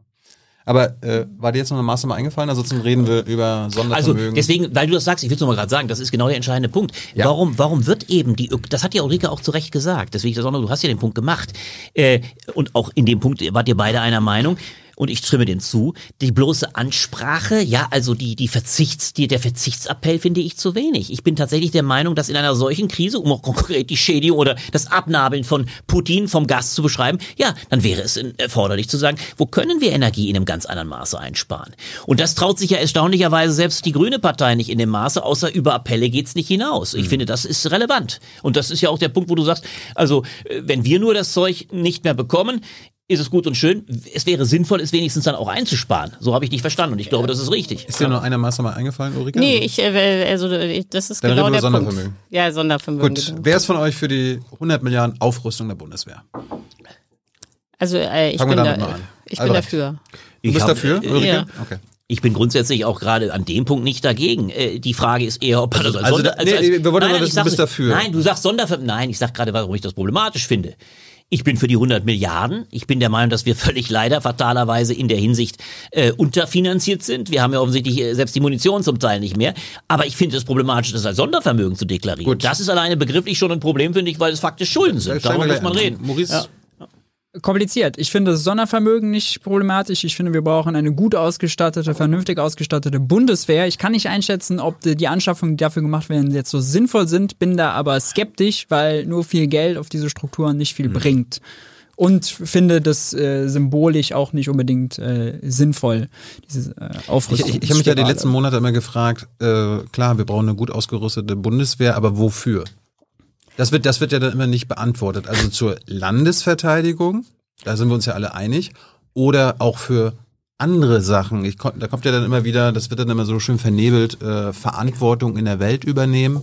Also brauchen wir eine gut ausgerüstete Bundeswehr, um in anderen Ländern Interventionen zu machen, äh, dort mit äh, an Kriegen teilzunehmen, den, Na, Ameri ja- den Amerikanern äh, quasi das Empire Building äh, da zu unterstützen und so weiter und so fort. Also das ist ja, glaube ich, eher die Frage, wofür muss Nee, die, Bund äh, die Bundeswehr jetzt ausgerüstet Also ich glaube, man hat werden? ja eigentlich jetzt äh, völlig zwei ganz unterschiedliche Situationen, Mhm. äh, die man zu, äh, am Anfang aber für das Gleiche hielt. Also das Interessante ist ja, dass der äh, Westen und äh, dann auch immer die Bundeswehr, wenn sie irgendwie beteiligt war, in diesen ganzen Kriegssituationen eigentlich gescheitert ist. Also die letzte große Mhm. äh, Katastrophe war ja Afghanistan. Und ich glaube eigentlich, äh, der äh, Afghanistan war eigentlich aus der Sicht vieler äh, ein Endpunkt. Also in dem Sinne, dass man sich eigentlich gesagt hat, okay, äh, das vergessen wir mal mit der dass wir uns in internen Konflikten einmischen. Das wird sowieso nichts, wenn der Westen da kommt. Am Ende wird es nur teuer, große Verluste, zieht alles sich ewig in die äh, in die Länge. Also mein Das- Mandat wird jetzt auch wieder verlängert. Also wir haben jetzt Ja, offenbar ja, wieder aber nichts das, gelernt. nee, das ist aber, egal wie ich das finden soll, Ja. weiß ich nicht, aber das äh, hat damit, glaube ich, auch zu tun, dass jetzt eine völlig neue und zweite Situation aufgetaucht ist, nämlich der Ukraine-Krieg. Am Anfang hat man die Ukraine genauso gelesen wie Afghanistan. Also man hatte das Gefühl, äh, das wird, so- also der Westen hält sich da am besten raus. Wenn wir da mitmachen, das bringt sowieso nichts. Außerdem hatte man das Gefühl, dass äh, Putin da sowieso durchmarschiert, weil man so die Idee hatte, das läuft jetzt eigentlich wie Syrien. Äh, es gibt eine Opposition in der Ukraine, die äh, Putin nicht will, aber die ist bestimmt schwach, die ist bestimmt zerstritten. Äh, das klappt bestimmt alles überhaupt nicht. Äh, So, und dann war der Westen völlig überrascht, äh, dass man hier eine völlig neue äh, Lage hat, die es auch so seit dem Zweiten Weltkrieg in Europa nicht mehr gegeben hat. Äh, Nämlich ein Land greift das andere an und das andere Land will erstens diesen Angriff abwehren, ist zweitens geeinigt, hat drittens einen sehr fähigen äh, Präsidenten, viertens ein sehr fähiges äh, Militär und ist jetzt in der Lage, den Angriff eigentlich abzuwehren. So und äh, jetzt äh, das, diese ganze völlig neue Lage in der Ukraine führt dazu, dass alle völlig neu äh, über die Bundeswehr nachdenken. Jetzt geht es überhaupt nicht mehr um die Frage, was machen wir mit Afghanistan, was machen wir mit Mali, sondern jetzt geht es plötzlich um diese neue Situation, was passiert, wenn Russland irgendein anderes Land äh, angreift. So, äh, dafür braucht man dann diese Defensivwaffen, die man aber gleichzeitig, das muss man klar sagen, auch offensiv nutzen kann. Nur aus meiner Sicht ist der Witz, dass sowas wie die Ukraine wird sich gar nicht wiederholen. Äh, Das ist nicht der Anfang einer neuen Entwicklung, das ist das Ende von 1990. Also sozusagen diese ganze lange Wendezeit mit inklusive Zusammenbruch der Sowjetunion, das kommt jetzt zu einem Abschluss. Also jetzt wird sozusagen die Rolle der Sowjetunion neu äh, oder der, der, des heutigen Russland neu definiert und äh, da, damit ist äh, dann aber dieser Prozess wahrscheinlich in Europa abgeschlossen. Das- das das heißt, der Witz ist, wir ähm, planen jetzt eine Aufrüstung mit den 100 Milliarden, die wir dann gar nicht mehr benötigen. Äh, nur äh, äh, der, äh, bin ich trotzdem dafür, jetzt erstmal diese 100 Milliarden ins Schaufenster zu stellen, weil das ist ja eine symbolische und politische Ansage gegenüber äh, äh, Russland. Auch dass jetzt zum Beispiel äh, die USA dieses Land-Lease-Programm gemacht haben, also das Programm aus dem Zweiten Weltkrieg, was ja nichts anderes bedeutet, als dass die USA der Ukraine Waffen schenkt. Die müssen sie nicht bezahlen, die kommen natürlich auch nicht zurück. Waffen sind ja nicht dazu da, dass man sie ausleiht und dann wieder zurückgibt und dass die USA sagt, das ist unbegrenzt. Das heißt, die haben jetzt äh, die, äh, praktisch einen Check auf die US-Waffenindustrie äh, ausgestellt für die Ukrainer. Das heißt ja nicht, dass äh, in den USA irgendjemand denkt, dass man dieses viele Geld braucht, äh, so, so, sondern der Krieg wird schneller zu Ende gehen. Aber das ist eben die Ansage an äh, äh, Putin. Also am, äh, da- am Geld wird's nicht scheitern. Ne? Wir, wir rüsten hier auf. Und, und, und das Argument bleibt auch, obwohl wir jetzt schon die, also das meiste Geld in Europa für unsere Armee ausgeben. Naja, die Leute fragen ja immer, äh, Also äh, wir geben jetzt schon mehr als die Franzosen und die Briten aus. Ja, und die Leute fragen sich immer, ja, wo bleibt das Geld? Das ist ganz einfach. Das Geld äh, ist, äh, reicht nur, um die Soldaten zu bezahlen und ganz wichtig, die Pensionen. So, und ähm, für mir reicht das Geld nicht. Also die Deutschen sind also in der Situation, dass sie äh, die Menschen bezahlen, aber für Waffen war kein Geld mehr da. naja, also äh, Doch, so ungefähr ist es. Ja, von den 50 Milliarden, die im äh, Bundeswehretat sind, sind 20 Milliarden Personal. Dann 10 Milliarden dann Pension und Verwaltung und Ja, genau. äh, genau und aber nochmal 20 Milliarden sind Investitionen und das sind halt äh, solche Anschaffungen. Ähm, ich sehe das äh, anders. Also ich glaube nicht, dass wir jetzt nochmal symbolisch, wie du ja gesagt hast, und das ist ja nur symbolisch, deswegen hat er 100 Milliarden genannt und nicht 88,75, weil er ausgerechnet hat, das braucht die Bundeswehr. Es ging darum, eine symbolisch hohe äh, Zahl in die Welt Nummer, zu ja. setzen, genau. Äh, ich weiß nicht, ob äh, man die brauchte, damit Putin weiß, dass sozusagen die NATO oder Deutschland sich ver verteidigungsfähig sind. Also da, das sehe ich sehr skeptisch. Und wenn ja, dann hätte ich gerne auch andere 100 Milliarden gehabt, nämlich 100 Milliarden für die Energiewende. Äh, das wäre dann auch eine, schö äh, eine schöne Symbolik gewesen, um ja mehr, da also- muss ich Jens Spahn zitieren, Putin frei zu werden in der Energie. Ich zitiere ihn sehr ungerne, aber äh, Wie, wen, wen, zitierst, du, äh, wen, wen, wen zitierst du ungern? Spahn. Was meinst du? Jens Ach, Spahn, Jens Spahn. zitiere ich ja aber, bist ungerne. ja, aber du bist ja auch lustig. Erst willst du, dass äh, Autofahren billiger ist, aber dann willst du eine Energiewende mit 100 Milliarden fördern. 1000, Wieso? Ich bin für 1000 Milliarden. Ich bin nicht dafür, das Auto, ich bin nicht dafür, also ich bin nicht dafür, dass das Auto teuer wird, wenn die Leute keine Alternative haben. Aber natürlich bin ich für eine mega Investitionsoffensive in die Energiewende. Das ist ja völlig sind zwei Paar Schuhe. Eher bist du, glaube ich, inkonsistent, wenn du sagst, 100 Milliarden für die Bundeswehr gehen, aber Entlastungsmittel, nee, die sind begrenzt. Und ÖPNV, das ist begrenzt. Also weiß auch nicht, wie die zwei Positionen zusammenpassen. Nein, weil ich bin ja für Verzicht, aber gut, das ist ein anderes Thema. Ja, wir haben Aber ich, vor allem, ein, einen Satz will ich noch sagen, äh, auch Albrecht, da kannst du vielleicht jetzt darauf reagieren, auch wenn du sagst, äh, Sondervermögen findest du falsch. Wenn man das nicht als Sondervermögen macht, heißt das, die 100 Milliarden fehlen woanders, weil dann fällt es unter die Schuldenbremse. Dann musst du 100 Milliarden woanders Das ist mir schon klar. Es ist mir bloß klar, der Ehrlichkeit bloß halber sind es einfach Schulden, um es einfach zu sagen. Man kann ja dann die Schuldenbremse abschauen, da muss man ja drüber reden. Und Aber es sind mal, unproduktive so, Schulden, bin ich auch Naja, bei was heißt dir. unproduktiv? Der Witz ist einfach der, es ist natürlich aber weit mehr als, man muss sich überlegen, was die Grundvoraussetzungen sind. Da machen wir jetzt ein ganz anderes Fass auf. Wir können das gar nicht diskutieren. Das ist eine ganz andere Situation, die wir jetzt diskutieren. Wir unterhalten uns jetzt über die Frage, wie beschreiben wir die Lage dieses Landes? Und da bin ich leider weit entfernt davon anzunehmen, dass das bloß eine symbolische Handlung ist. Ich bin auch weit davon anzunehmen, zu sagen, Ulrike sagt, das kommt dann zu einem Abschluss und dann ist es gut und Putin ist dann kein Thema mehr. Wir erleben mit dem Ende dieser, ich habe keine Angst, aber ich muss mir doch klar die Realität bewusst machen, in der wir leben. Es ist eine völlig neue Realität und man muss schon die Tatsache ernst nehmen, und da kann man dann ja in der nächsten Sendung lange darüber diskutieren, wie sich diese Welt in den nächsten Jahren beschaffen äh, sein wird. Äh, Wir haben 30 Jahre lang, und das ist ja die äh, Feststellung, die nicht ich tätige, sondern ein General, der oberste General des Heeres, wir haben 30 Jahre lang nach der Wende, nach der vermeintlichen Friedensdividende, die auch übrigens eine Idee eines kapitalistischen Friedens war, nämlich die Vorstellung, Wandel durch Handel, die Staaten kommen alle gleichsam sich näher und sie werden so in einer Form von Abhängigkeit sein, dass kein Krieg mehr dieser Art vom Zaun gebrochen wird. Putin hat uns eines anderen belehrt. Und interessanterweise ist Putin nicht allein, sondern auch die Chinesen haben sehr deutlich gemacht, dass sie eine fundamentale Gegensetzung zum Westen haben und dass die Vorstellung, dass wir uns eines Tages in eine demokratische, gerehrte Welt, das haben sie alles sehr klar Das stand, vor der Olympiade deinem, das stand gesagt. jahrelang in Ja. deinen Blättern schon drin. Dass, äh, Ja, wir haben ja auch- wir haben ja auch- wir haben ja auch gut- Oder ja. Wandel durch Handel jetzt. Äh, Das stand bei uns nicht drin. Ich behaupte das nicht. Ich behaupte auch nicht, dass wir da nee, selbst nee, nicht ihr, Nein. ihr habt das schon pro, äh, prophezeit. Na, wir das haben manches wird, gesagt, ja. aber ich würde dass trotzdem das sagen, das Das- habe das ich ist ja. eine Ideologie, eine manche- neole- neoliberale Das haben wir gesagt Ideologie einerseits, ja, aber das nein, jetzt wird's aber viel spannender. Das war nicht nur eine neoliberale Ideologie, sondern es war auch und es bleibt ja übrigens auch richtig.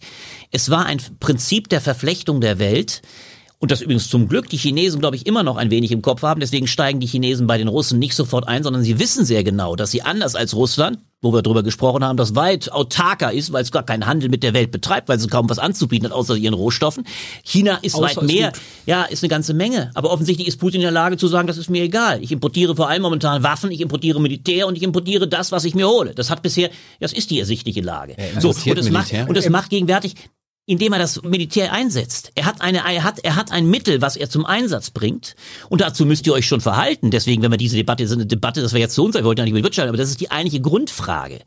Ist man nach wie vor der Meinung, und das hat nicht nur mit Symbolpolitik zu tun, dass eine westliche Gemeinschaft, und ich rede übrigens nur von einem partiellen Westen, wir werden nämlich schon 2024 möglicherweise eine ganz andere Lage in den Vereinigten Staaten haben. Das sollte man im Kopf haben.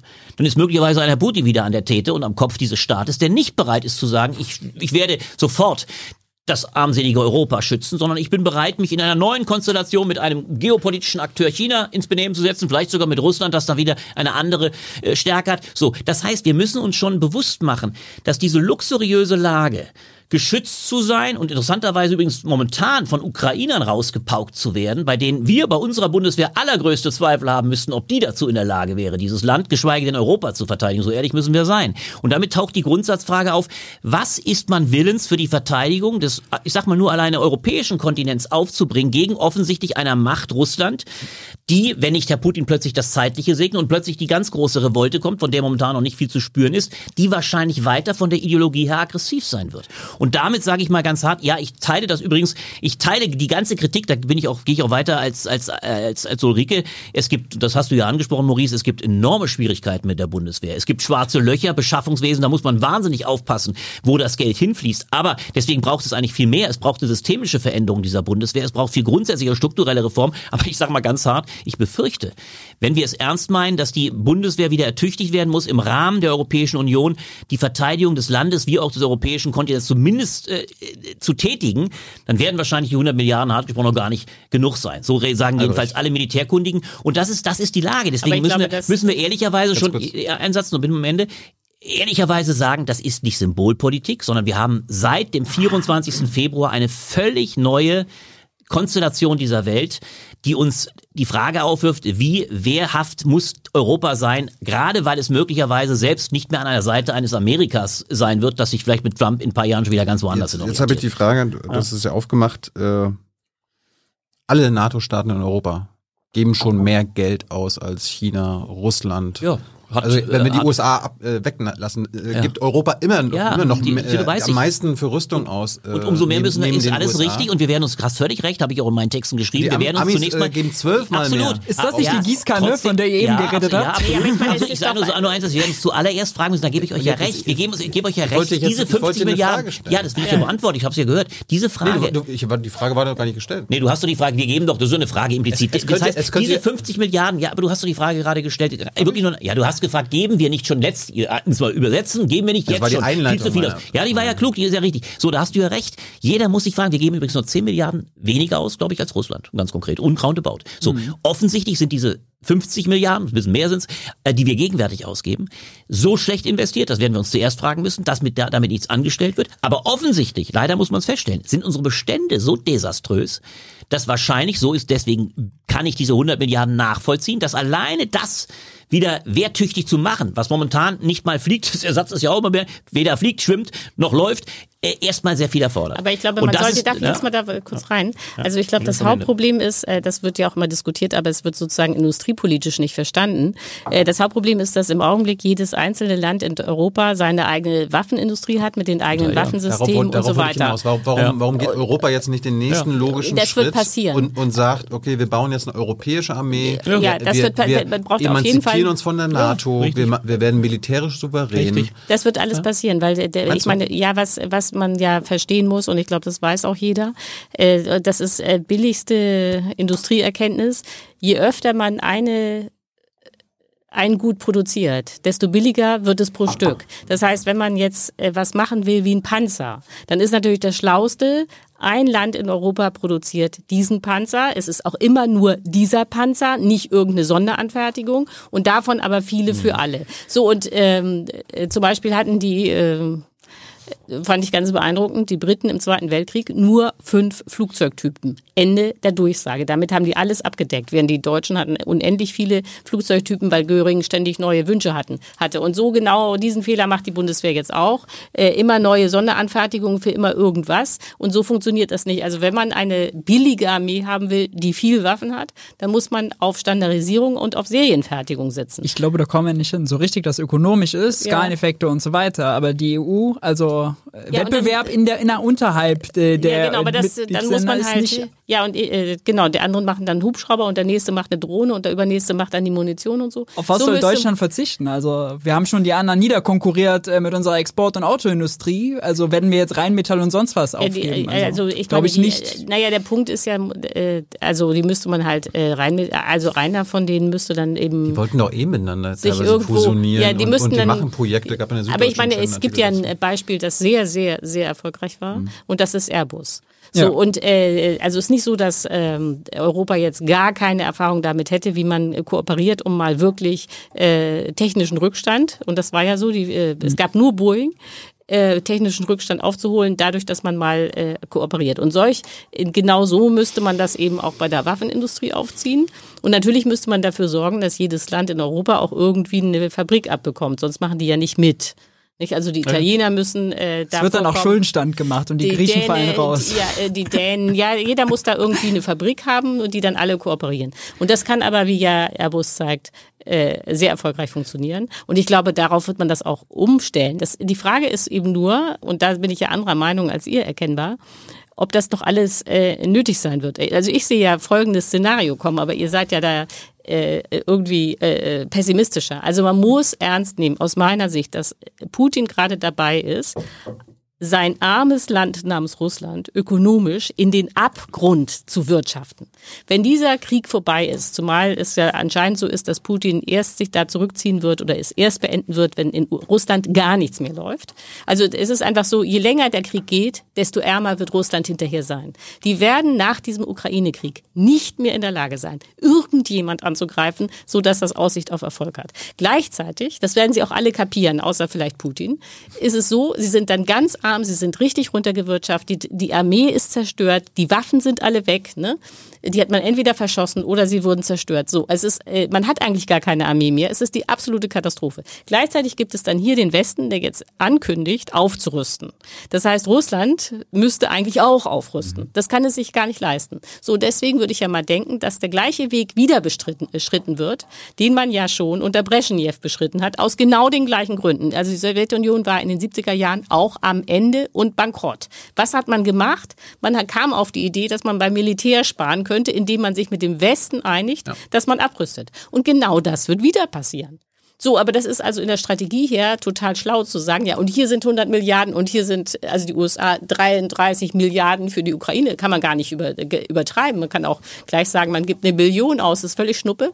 Hauptsache, in Russland wird verstanden, okay, wir haben hier ein Wettrüsten, das wir nicht gewinnen können, weil dann wird wahrscheinlich abgerüstet. Aber habe ich dich vorhin richtig verstanden, dass du eher es gibt ja so, die Ukrainer und Teile der deutschen Politik sagen ja, ja, wenn Putin mit der Ukraine fertig ist, geht's weiter mit den baltischen Staaten und anderen osteuropäischen Staaten. Das, das, das sage nimmst du ernst? Ja, ich nehme es ideologisch vom Prinzip dessen, was Herr Putin, und wir hätten ihn früher lesen sollen, da hätten wir manches gewusst, äh, nehme ich das sehr ernst. Der Witz ist bloß der, und das macht die eigentliche Ironie aus, das, was Putin für die Ukraine angekündigt hat, nämlich die Demilitarisierung, das leistet natürlich jetzt der Westen in hohem Maße gegenüber Russland. Russland wird natürlich in einem Maße demilitarisierend. Ja. ja, das ist wahr. Da hat Ulrike natürlich, das ist aber auch eine große Leistung, die Ukrainer für uns verbringen. Man muss es sehr deutlich sagen. Es ist eine Leistung, die wahrscheinlich wir in keinster Weise, wir hätten ja nicht mal das Material gehabt, geschweige denn die Kampfbereitschaft. Die Ukrainer, muss man eben deutlich sagen, die wussten seit 2014, was auf sie zukommt. Die haben die Erfahrung gemacht, sie haben sich ertüchtigt äh, und andere ziehen offensichtlich nach. Die Finnen wissen übrigens auch äh, schon aus älterer Erfahrung, äh, was ein großer Nachbar Russland dann zu leisten oder beziehungsweise militärisch anzutun in der Lage ist. Deswegen haben sie auch eine andere Wehrhaftigkeit. Nur das Interessante ist dabei, äh, jetzt kann ich natürlich sagen, das ist Ulrikes Argumentation, die Frage wird sich eines Tages erledigt haben. Das kann man hoffen. Das ist übrigens sogar die erklärte Strategie der Vereinigten Staaten. Ja. Die Vereinigten Staaten sagen, wir werden den Krieg so lange treiben, bis äh, Russland beziehungsweise in Unterstützung der Ukrainer, denn die Ukrainer wollen auch momentan jedenfalls nichts anderes, so, so lange, bis Russland nicht mehr in der Lage ist, überhaupt einen Gegner, einen derartigen Plan in die Tat umzusetzen. Die wollen die Russen so, schwächen so. Regime Change. Die wollen ja, es ist doch interessant, nur die, die Ukrainer, die Ukrainer, was denkst du, was die Ukrainer wollen? Die wollen natürlich genau dasselbe. Die Ukrainer wollen vor allem ihre eigenen, sie werden sie so stark, die wollen sie im Kern so stark schwächen, dass sie sogar aus ihrem eigenen Lande wieder vertrieben werden. Das ist ein sehr weitergehend, weitgehender Plan, das werden wir, das ist ein dass wenn, wenn das Putin zulässt, dann will ich mal sehen, ob er sich aber noch nee, bis zum Verlust der Krim, ob er sich der Macht kann. Damit will ich sagen, der Plan ist dieser beiden Staaten ist momentan noch ziemlich nah beieinander. Und ich sage ja nur, ich mal das mal aus. Wenn das so weit geht, dass Russland eines Tages hochfriedlich, am besten auch mit einer neuen Regierung, deswegen überlegen manche, ob man einen Regime-Change braucht, was nee, nicht meine Meinung wäre, wenn das so, das rede ich, meine ich ja nicht dich, aber ich sage nur, wenn man das sich alles vorstellt, dann ist man in der friedlichen Welt, von der Ulrike spricht, das kann man sich so vorstellen. Ich befürchte bloß, dass die ganzen Grundüberlegungen, weil die Welt selbst ohne Russland bei einem weiter sehr starken China und anderen Mächten nicht so friedlich sein wird. Deswegen werden weiter wahrscheinlich die Grundsatzfragen, braucht eine Europa eine grundsätzliche Verteidigungsfähigkeit? Sie bleiben weiter aktuell. Das sollte uns meinem Eindruck nach dieser Schock, dieser äh, Eroberung beziehungsweise dieser Invasion Putins gelehrt haben. Deswegen glaube ich, auf welchem Level dann immer, darüber wird zu reden sein, wie stark das dann sein wird. Ich bin ganz für die Kooperation Westeuropas etc. Aber das glaube ich, aber und als letztes auch vor dem Hintergrund, was Amerika macht, bin ich der Meinung, kommt man da nicht drum rum. Maurice? Nichts Nee, zu sagen? also Naja, ich glaube ja nur, dass wenn man jetzt, äh, äh, das wird ja, wenn man, äh, ist, äh, es sind einfach ganz unterschiedliche Waffensysteme, ob man jetzt sagt, äh, die äh, die Welt ist nicht friedlich und China und ich weiß nicht was. Äh, Und da muss Europa dann auch gerüstet sein. Äh, als wenn man sagt, äh, man hat äh, sozusagen den Feind direkt auf der eigenen Landmasse, auf dem eigenen hat man, Kontinent. genau, den hat wenn, man jetzt weißt du, wenn, wenn, wenn wir jetzt, wir, ich, wir, ich werden, meine, wir werden nicht so reagieren, wenn die Chinesen Taiwan äh, ja, also ja, weil ich meine, wir können da, also das war ja, deswegen haben wir auch gar nichts mehr. Es war ja irgendwie klar, das war jedenfalls die Analyse, wenn in Europa Frieden ist, dann braucht man keine Panzer. Wozu? Weil äh, mit diesen Panzern, äh, um, die kann man ja niemals äh, bis China äh, transportieren oder bis Taiwan oder sonst wohin, wo man dann denkt, dass man eingreifen muss. Denn jedes Ding kostet, äh, äh, wiegt ja 40 Tonnen. So, deswegen hatte man da auch gar nicht mehr modernisiert, weil man ja dachte, die Zeit der Panzer ist für die Bundeswehr vorbei. So, da hat man sich jetzt geirrt.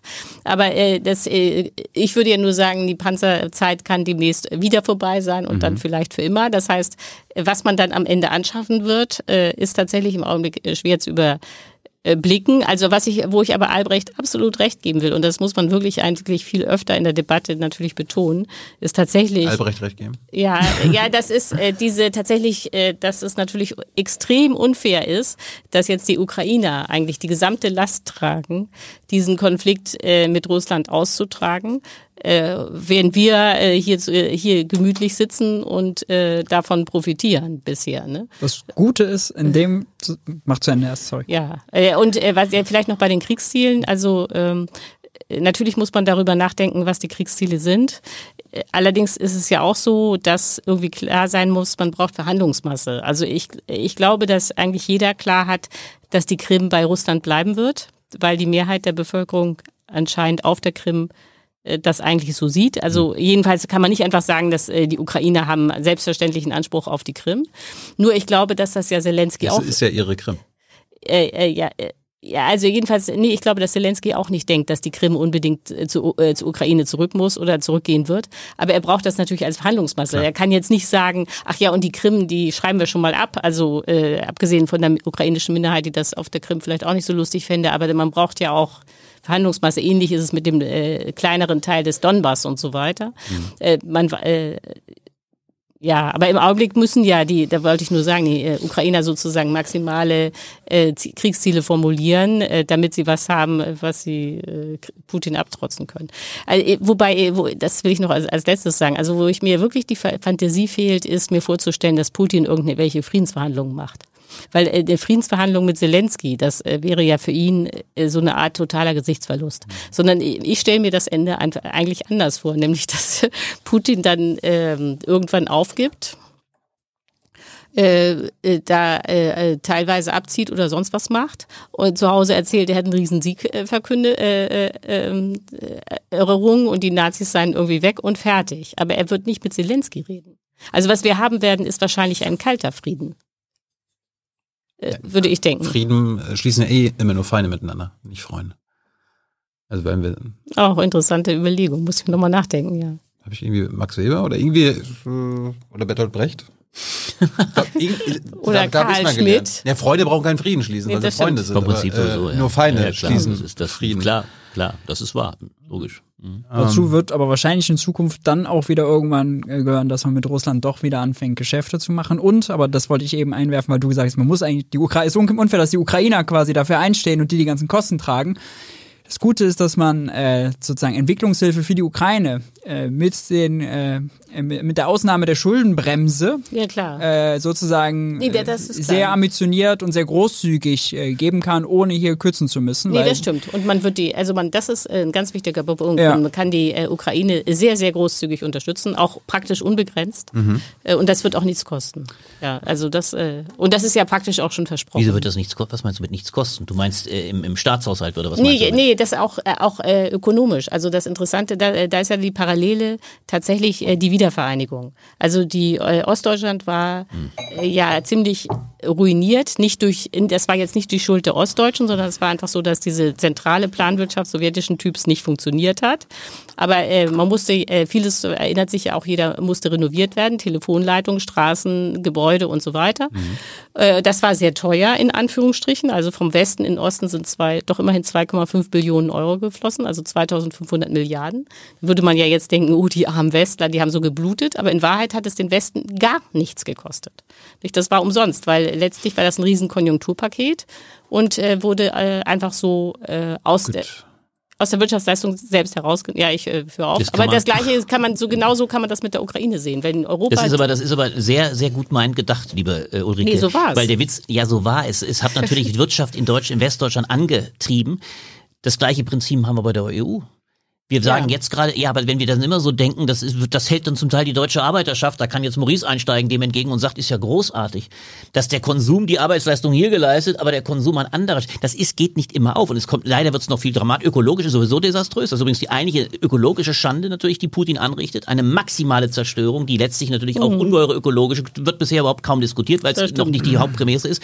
Und die andere Rechnung, warten wir es mal ab, es, es wird, äh, natürlich muss es aufgebaut werden, auch zu Recht, absolut, weil in der Tat, die haben da, die, die, die führen einen, einen, einen, einen äh, ungeheuren äh, Blutzoll ab für etwas, was tatsächlich unsere Freiheit schützt. Das muss man sich schon bewusst machen. Das ist leider, und die hart gesprochen, die Entmilitarisierung, die harte Entrüstung Russlands, also die, die Tatsache der Abrüstung im heißen Krieg leistet die Ukraine. So, das, das ist der Punkt. Während, während Russland, wie sie es erwartet hätte, einfach durchmarschiert, dann in der Tat hätten sich zunächst die Polen gefreut in Anführungszeichen, weil natürlich damit die Bedrohung an der nächsten Grenze da gewesen wäre. So. Als du, du guckst immer, du guckst, ja, das ist richtig. Die, da hätte die NATO wahrscheinlich genau, da hätte die NATO dann einen Schluss gemacht. Das hätte Putin sich dann wahrscheinlich reiflich überlegt, völlig richtig. Aber die Ukraine wäre jedenfalls äh, etwas gewesen, was direkt vor der Haustür gestanden hätte. Hätte uns auch dann Gut. sehr grundsätzlich überlegt. Klar ist Bevor, nicht be das, be bevor wir zur Schlussrunde kommen, ich wollt, wir wollten ja gegen zehn. unbedingt. Jetzt, jetzt ja. haben wir zehn. Äh, ganz kurz, können wir nicht die Schuldenbremse gleich ganz abschaffen? Das kann man ja schnell beantworten. Du, ich wäre dafür. ich auch. Ja, wenn das die Ökonomen sagen, lass mich da, ich schließe mich dem dann an. Warum bist ich du- da- warum bist du so nein, ich, ich bin, ich, ja, ich bin bei der Sache, ich habe jetzt bei der Schuldenbremse nicht das Problem, das ist in Ordnung. Ich bin Was? bloß, nein, bei der Schulden, der Abschaffung meine ich natürlich, das ist nicht mein Hauptpunkt. Ich habe bloß eher äh, ein, da bin ich immer anders gewesen. Wie gesagt, äh, das fand ich eben auch lustig, Ulrike, dass du mal sagst, großartig. Jetzt wird also quasi äh, die, die, die, das, das geht von der einen Hand in die andere. Das reine Konsumprojekt beziehungsweise das Produktionsprojekt Ost war also ein reines Unterstützung. Ich habe immer etwas äh, gegen den Gedanken, wir wachsen gewissermaßen Schuldenbremse geschenkt, wir wachsen quasi wie von selbst aus der Krise. Das habe ich immer nicht richtig begriffen, habe ich auch nie als ökologisch begriffen. Und deswegen ist mir das Grundprinzip einer gewissen Ausgeglichenheit von Haushalten nicht völlig, nicht völlig unangenehm, sage ich unumwunden. Vielleicht bin ich da sehr konservativ für, aber das ist, das ist, das ist der Grundvorbau. Sonst habe ich mit der Schulden, mit dem Streichen der Schuldenbremse kein Problem. Wenn sie wieder mal eingehalten ist, ja, auch- wenn Sie seid ihr der Meinung, vielleicht nicht, dass sie auf immer gekippt wird, sondern Doch. Nein, Tempo, Schuldenbremse, also salopp gesagt, die Schuldenbremse kann man streichen. Die Grundfrage ist die, und das geht natürlich dann mehr in Maurice Richtung, weil er mit seiner MMT nicht vielleicht das Riesenproblem hat. Wenn man immer sagt, der Staat, die Staatsverschuldung ist überhaupt kein Problem. Wenn die, naja, du ist aber euer Grundgedanke, weil die Sättigung und die Finanz, das ist anders als bei Russland, da würdest du sagen, geht nicht. Und völlig zu Recht, weil du sagen würdest, die haben nun wahrlich nicht die Basis. Kann ich auch nachvollziehen. Wir haben ja eine grundsätzliche Basis, verstehe ich ja. Und trotzdem habe ich da ein, ich habe da ein anderes Verständnis davon. Ich finde eine gewisse Ausgeglichenheit von Staatshaushalten nicht ganz Albrecht, falsch. falls du Interesse hast, mal über MMT zu diskutieren und dich dann vorher mal eingelesen hast, dann, dann, Du, da bin dann, ich, das dann, sind andere. dann machen wir eine Sendung können wir einfach gerne mal machen. über MMT. Das können wir gerne machen, aber das sind andere, sage ich, unumwunden sogar, sind ja sogar profunder. Wir haben einige Beiträge zu MMT bei uns in den Blättern gemacht. Ich habe, glaube ich, vielleicht die Grundprinzipien, weil da kannte Maurice noch andere, vielleicht Ulrike sogar die, aber ich bin auch gern da wieder dabei, aber ich sag nur, ich habe den, das, meine, das Also du scheinst ein Interesse daran zu haben. Habe ich, können wir gerne mal machen, keine Frage, keine, bin, äh, gerne, Gut, gerne. der Chat hat mich korrigiert, das war nicht Max Weber oder Bertolt Brecht, sondern George R. R. Martin in Game of Thrones, Baelish als Baelish zu Ned. Stark sagt, we only make peace with our enemies. Sehr Ach gut, so, äh, guck mal Danke, an. Chat. Aber das ist Game ja, aber das ist ja interessant, dass es Aber Game stimmt of trotzdem. äh, Joel, na, ist gut, ja, ja, ja, sehr gut. Äh, ich wollte eigentlich noch über das Weizenproblem reden, weil die Ukraine und Russen sind ja die zwei größten Weizenproduzenten der Welt. Also das wird irgendwann nochmal oder jetzt bald Auswirkungen auf Ägypten, äh, Libanon, Afrika haben. Hat schon durch die hohen Preise. Aber das ist ja wieder Spekulation. Ja, ja, auch. Ja, das Also- ist jetzt die Frage. Ähm, Also ich meine, das äh, äh, habe ich heute in der Süddeutschen Zeitung gelesen äh, von einem Experten. Also ist ja ganz, äh, dass äh, die Angst vor Mangel und natürlich ist es klar, wenn so ein Krieg äh, geführt wird und dann da, da die Weizenproduzenten involviert sind, äh, dass dann alle Angst haben, jetzt kommt der große Mangel, äh, führt automatisch zu äh, steigenden Preisen durch die Spekul Spekulation, selbst dann, wenn gar kein Mangel herrscht. Mhm. Und das Problem ist, äh, keiner weiß, wie viel Weizen es im Augenblick gibt, weil die Lagerbestände geheim sind. Und es gibt eben vier große oh.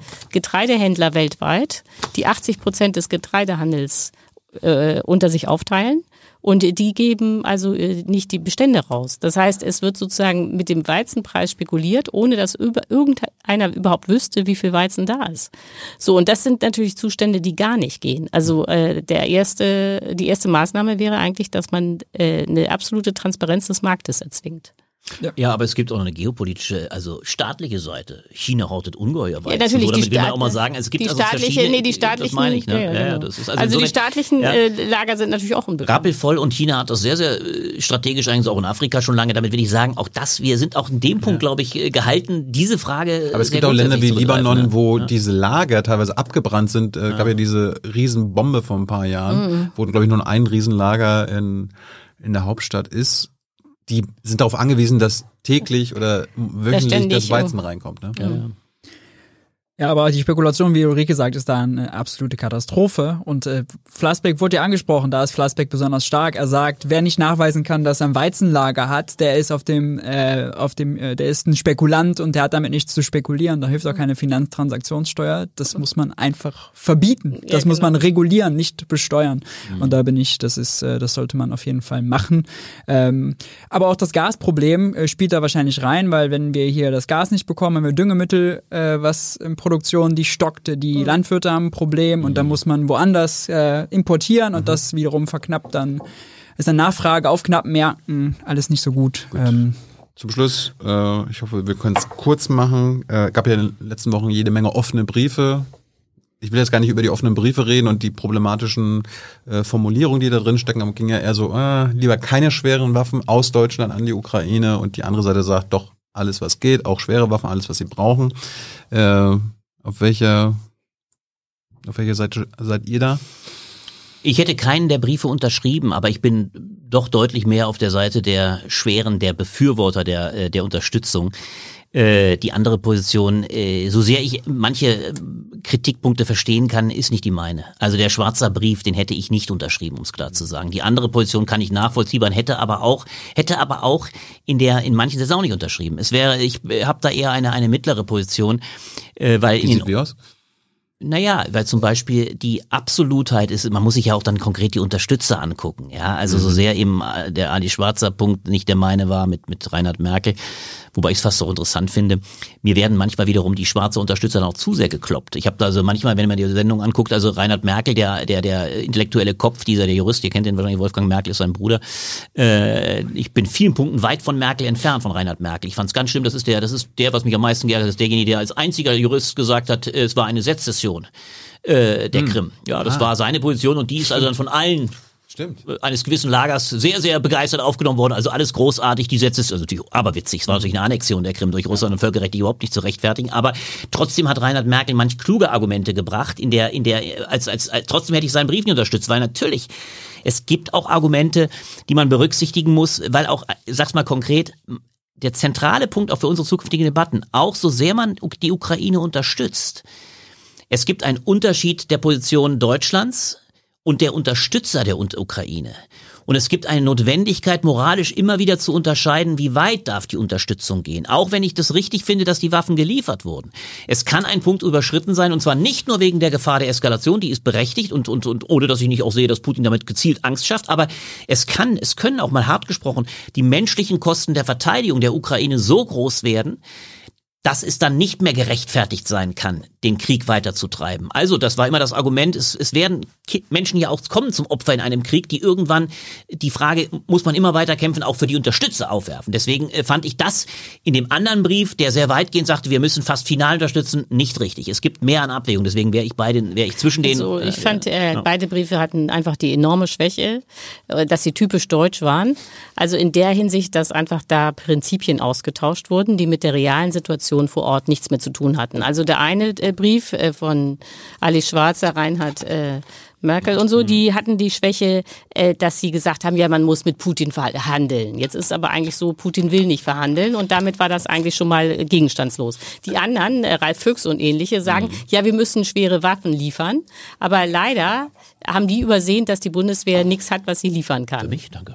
Äh, ganz einfach, weil äh, die Bundeswehr nur noch Panzer hat aus den 60ern und 70ern, die äh, keine Munition haben, keine Ersatzteile haben und zu kompliziert sind, um an der, an der Front äh, tatsächlich äh, verlässlich zu funktionieren. So, und äh, ich meine, die ganze Debatte um schwere Waffen ist aber absurd, wenn Deutschland gar nichts hat, was man liefern kann. So, und äh, äh also in diesen äh, prinzipiellen Streitereien haben sich dann die beiden Briefe so verloren, ne? Äh, und man hat sich echt gewundert, warum sie, also was das jetzt soll. Also ich hätte keinen unterschrieben. Hättest du jetzt Albrechts offenen Brief, den er jetzt ja nicht geschrieben hat, aber äh, klug formuliert hat, unterschrieben? Welchen denn? Nein, ich habe ja Ab, Abwägen ja, zwischen ja. beiden Positionen. Also ich glaube echt, dass das äh, jetzt nicht der Moment ja. ist, um irgendwelche Briefe zu schreiben, sondern das ist ja auch eine dynamisch äh, sich entwickelnde Situation und man muss das eigentlich jeden Tag abwägen, äh, statt so ganz prinzipiell. Äh, aber gut, Jedenfalls, äh, ich kann mir keinen anderen Brief vorstellen und die beiden, die es gab, fand ich doof. Ich, ich hätte so eine Frage, Albrecht, du hast ja schon mal ein mhm. paar Kriege mehr erlebt, Ulrike, du auch. ja. Nee, aber, ja, ja, aber qua ja, Alter. Ja, ja, ja, schon wahr. War, war, das, war das früher auch so krass, irgendwie, wenn man, Na, ich, ich kann, mein, man kann ja gute Gründe gegen schwere Waffenlieferungen haben. Man, die muss ich jetzt nicht haben, aber es kann ja legitime ja. Argumente geben. Wurden die früher auch denn als, ja, als Pazifisten ja, genau. äh, und niedergeschrieben? Beide werden uns beide Und, und die genau. andere Seite, wenn sie sagen, ey, schwere Waffen, die brauchen das und so weiter, dann ist man gleich Kriegstreiber, weil man, ich kann weil man, genauso, weil man das wir beide fühlen uns sehr gut. Will, was ich glaube, unterstellen wir beide, absolut, wir können uns wahrscheinlich beide, ich kann mich genau erinnern, ich, das ist ein Aha-Effekt, den man natürlich sofort wieder hatte. Der Kosovo-Krieg war natürlich ähnlich umkämpft und das war absolut meine Erinnerung.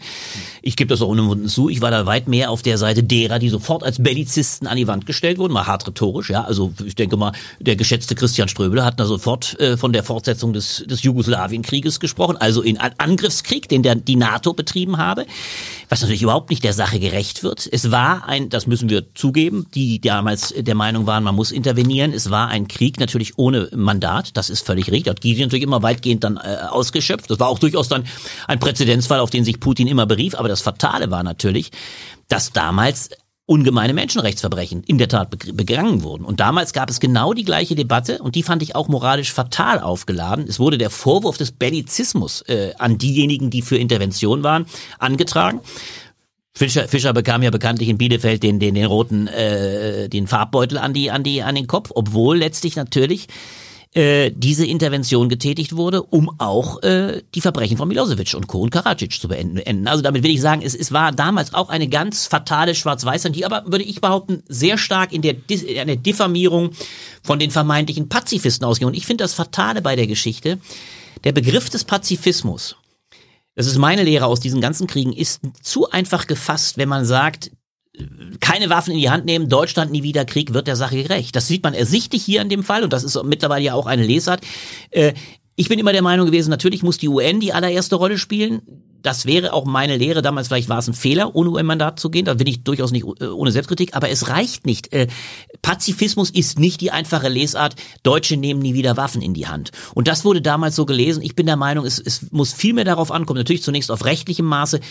Kriege zu verhindern. Pazem facere, das ist eigentlich der Begriff. Pazifismus bedeutet Frieden machen und es ist eine aktive Haltung. Aber diese Kritik damals war ähnlich scharf und, und heute, äh, heute ist er eigentlich fast sogar, da würde ich sogar sagen, nicht mal ganz so scharf. Auf den Markt, man ist nach dem Kosovo-Krieg eigentlich ein Stück weit weitergekommen und gerade die Grünen, da werden viele werfen den Grünen jetzt das vor, sie werden wahnsinnig umgefallen. Nein, ich gerade die Grünen haben, haben diese Lehre daraus gezogen, dass sie vor allem wieder Teil einer einer einer eines eines Bündnisses sein wollen, die das natürlich auch versucht, Frieden zu stiften. Weil, und das letztes, diesmal ist die Lage ja eigentlich noch viel, eigentlich auch so viel einfacher.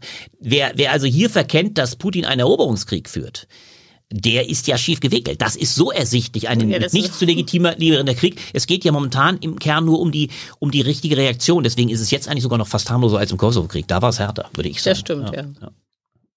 Schließe dich an, Ulrike. Ja, hat er wunderbar erzählt. Ich, ich werde äh, nicht vergessen, als vor ein paar Wochen ein BBC-Reporter äh, bei seiner Matz am Ende äh, über die Bundestagsdebatte, eine Zeitenwende von Scholz und so weiter und diese 100 Milliarden von, äh, für die Bundeswehr gesagt hat, äh, Deutschland rüstet auf, und Europa jubelt, dass ich das nochmal erleben darf. Das stimmt. Also ja. ein britischer Reporter, das ist, das hat, Ja. sich, bei, hat sich bei mir eingebrannt. Aber eins darf ich nicht, noch sagen darf. Es war sehr interessant. Das, was wir doch, da wäre nochmal eine viel, viel tiefer gehende Sendung drüber richtig und wichtig. Wir müssen einfach zur Kenntnis nehmen, dass unser Blick auf uns, der so kritisch immer war, auch verständlich, nach dem, nach dem Krieg, nach 45, nach dem großen Menschheitsverbrechen, dem singulären des, des, des, des Holocaust und, und äh, der Vernichtung übrigens von 20 Millionen äh, Russen, äh, wir immer natürlich zuallererst auf uns geguckt haben. Die größte Sorge war, was machen wir Deutschen wieder an, an Verbrechen? Es hat schon vor geraumer Zeit der polnische Außenminister Sikorski gesagt, äh, Deutschland fehlt ein Stück weit eher als Akteur. Die, die, auch die Osteuropäer haben eher gesagt, äh, ihr müsst nicht immer nur auf die, die Sorge haben, dass ihr zu Menschheitsverbrechen in der Lage seid. Es gibt möglicherweise Feinde außerhalb eurer selbst, die anderes im Schilde führen. Und das haben wir für mein Verständnis ein Stück weit verkannt und, und die Feindschaft und den Willen zur Feindschaft gibt es ersichtlich äh, seitens Putins. Das muss man leider ernst nehmen. Und, und da haben uns die Polen bereits frühzeitig gesagt, nehmt das ernst. Und deswegen ja auch die harte Kritik an, an, an, den Pipelines und diese, diese Vorstellung, wir haben eigentlich mit uns zu, genug zu tun und die Welt um uns ist friedfertig. Das war ja auch, als letztes, das ist ja das Infame. Die Kritik an der SPD ist eigentlich natürlich deswegen so bösartig, weil es immer nur die SPD trifft. Die hat da viel falsch gemacht. Aber das Infame war, es hat die deutsche Wirtschaft glänzend damit gelebt. Die deutsche, der, die, der, der, der, die, wie heißt es immer schön, der Ostverband, der, oder wie heißt es, der Ost, Ost, Ostausschuss, der Ostausschuss, glänzende Geschäfte mit Russland immer gemacht. Wir haben das billige Öl bekommen. Wir haben unsere Industrie damit betrieben, haben die wunderbaren SUVs nach China verkauft. Auch die deutsche das deutsche Bevölkerung hat glänzend davon gelebt. Ja, ja, und die CDU hat natürlich genau auch die die gleichen. CDU zuallererst. Frau Merkel hat 16 Jahre und hä- hält sich wunderbar, hat, genau. Frau Merkel hat das wunderbar 16 Jahre gemacht als, als, und hat damit gut gelebt mit den Worten, Sie kennen mich und wir haben Sie gewählt. Also damit will ich sagen, es war eine Naivität, die zu unseren Gunsten ausgegangen ist und das ist natürlich Nee, aber ich etwas, glaube, dass, äh, also, ich glaube, dass Merkel zum Beispiel nicht naiv war. Auch Steinmeier war wahrscheinlich nicht naiv, sondern äh, Merkel hat ja schon 2014 gesagt, Genau. dass Putin lebt in der eigenen Welt. ja in der eigenen Welt sagen lebt. sollen, ja, ja, man genau, sondern was die die Welt Frage ist. war eher, was macht man jetzt? Genau, nicht? genau, Und man hat halt gehofft, dass äh, dieses Handel durch Wandel Ja. äh, irgendwie stabilisiert. Gut, die, das hat sich jetzt als völlig falsch rausgestellt, aber ich glaube nicht, dass die alle total naiv waren und nicht gemerkt haben, dass der spinnt, sondern die Frage ist, was machst du mit einem spinnenden Diktator? Ne? Ich hätte aber gerne mal gewusst, wirklich, Mhm. als Frau Merkel uns immer sagte, äh, er lebt genau wie du sagst, das waren ihre Worte, mehrfach. Der lebt ja in einer völlig anderen Welt. Man hätte doch gerne mal gewusst, wie diese Welt beschaffen ist. Das würde ich würde wirklich gerne wissen von Frau Merkel. Als politischer Reporter würde ich ja nicht sagen, dass wir ständig nur auf uns blicken, vielleicht so auf die Nazi-Zeit und Ja, ja, äh, aber von das- ganz ja. früher, also letzten zehn Jahren, deutsche Außenpolitik. Da würde ich mir schon wünschen, wenn wir da mit beiden Augen mal hingucken würden, wie wir agieren, auch mit welcher Doppelmoral wir klar. agieren Immer, und wo wir äh, internationale Rechtsbrüche ignorieren oder Ja, ja, tolerieren. natürlich, natürlich. Aber das ist ein anderes Natürlich, Thema, vielleicht können wir nächstes Mal drüber reden, vielleicht auch mal über die äh, vielleicht nicht ganz unproblematischen osteuropäischen EU-Staaten, die Ja, meistens rechts und rechtsradikal geführt werden. Das könnte auch Ja, irgendwann nochmal ähm, ein Problem werden. Ich bedanke mich bei Ulrike und Albrecht und will jetzt nochmal was zu Maurice sagen. Weil Maurice, liebe Leute, startet am Montagabend seine eigene neue Sendung bei Jung und Naiv. Es heißt Das, Wirtschafts-, das Wirtschaftsbriefing. Mhm. Und äh, was erwartet uns da, Maurice? Ja, äh, ich freue mich darauf. Äh, bisher gab es auf Jung und Naiv ja Politik für Desinteressierte. Das erweitern wir jetzt um Wirtschaftspolitik für Desinteressierte. Ich will noch nicht zu viel verraten, aber wir schauen uns äh, wirtschaftspolitisch die Top-Themen der Woche an. Äh, jeden Montag ab 21 Uhr, wie gesagt, auf Jung und Naiv. Sehenswerte Bundestagsreden, äh, bemerkenswerte Talkshow-Ausschnitte, was immer in Sachen Wirtschaft, Geld und Finanzen die Woche relevant war. Ich freue mich, wenn ihr einschaltet. Wie gesagt, jeden Montag 21 Uhr. Genau. Und dann gucken wir mal, was ihr sagt und was wir sagen. Ich bin überzeugt, das wird eine schöne Sache. Vielleicht auch was für dich. Äh, Toll, ich bin Albrecht? begeistert. Klingt verheißungsvoll. War ein schöner Abend jedenfalls. Guckst, war eine guckst mir große zu Freude. viel Fernsehen. Dann, äh, Ja, ja, natürlich. Ich gucke dann Maurice und lerne sehr viel. mehr- Ich habe jetzt, hat mir sehr viel Spaß gemacht. War eine tolle, tolle Runde. Also von daher. Und jetzt warten natürlich alle vor allem voller Begeisterung auf das große, bewegende Werk von Ulrike, an das sich heute Abend, wir wissen, noch ansetzen wird, damit es auch gut zu Ende geführt wird. Ulrike, ich hoffe, wir haben einigermaßen deine Zeitvorgaben Alles super. eingehalten. Ja, alles super. Äh, es sind viele enttäuscht, dass wir jetzt nicht vier oder fünf Stunden gemacht Das haben. kann ich mir nicht vorstellen. Es gibt immer Freaks. Gut, dann danke für, für, für eure Zeit. Danke für eure finanzielle Unterstützung, ähm, liebes Publikum. Nur dank eures Geldes gibt es das hier alles. Das können wir alles machen. Und wer im letzten Monat, also im April, uns mindestens 20 Euro äh, gegeben hat, der läuft jetzt, äh, kann, kann sich im Absta äh, Abspann finden. Dankeschön. Danke Maurice, danke Albrecht, danke Ulrike. Bitte, bitte. Danke euch, schön. Spaß gemacht. Ja, schön.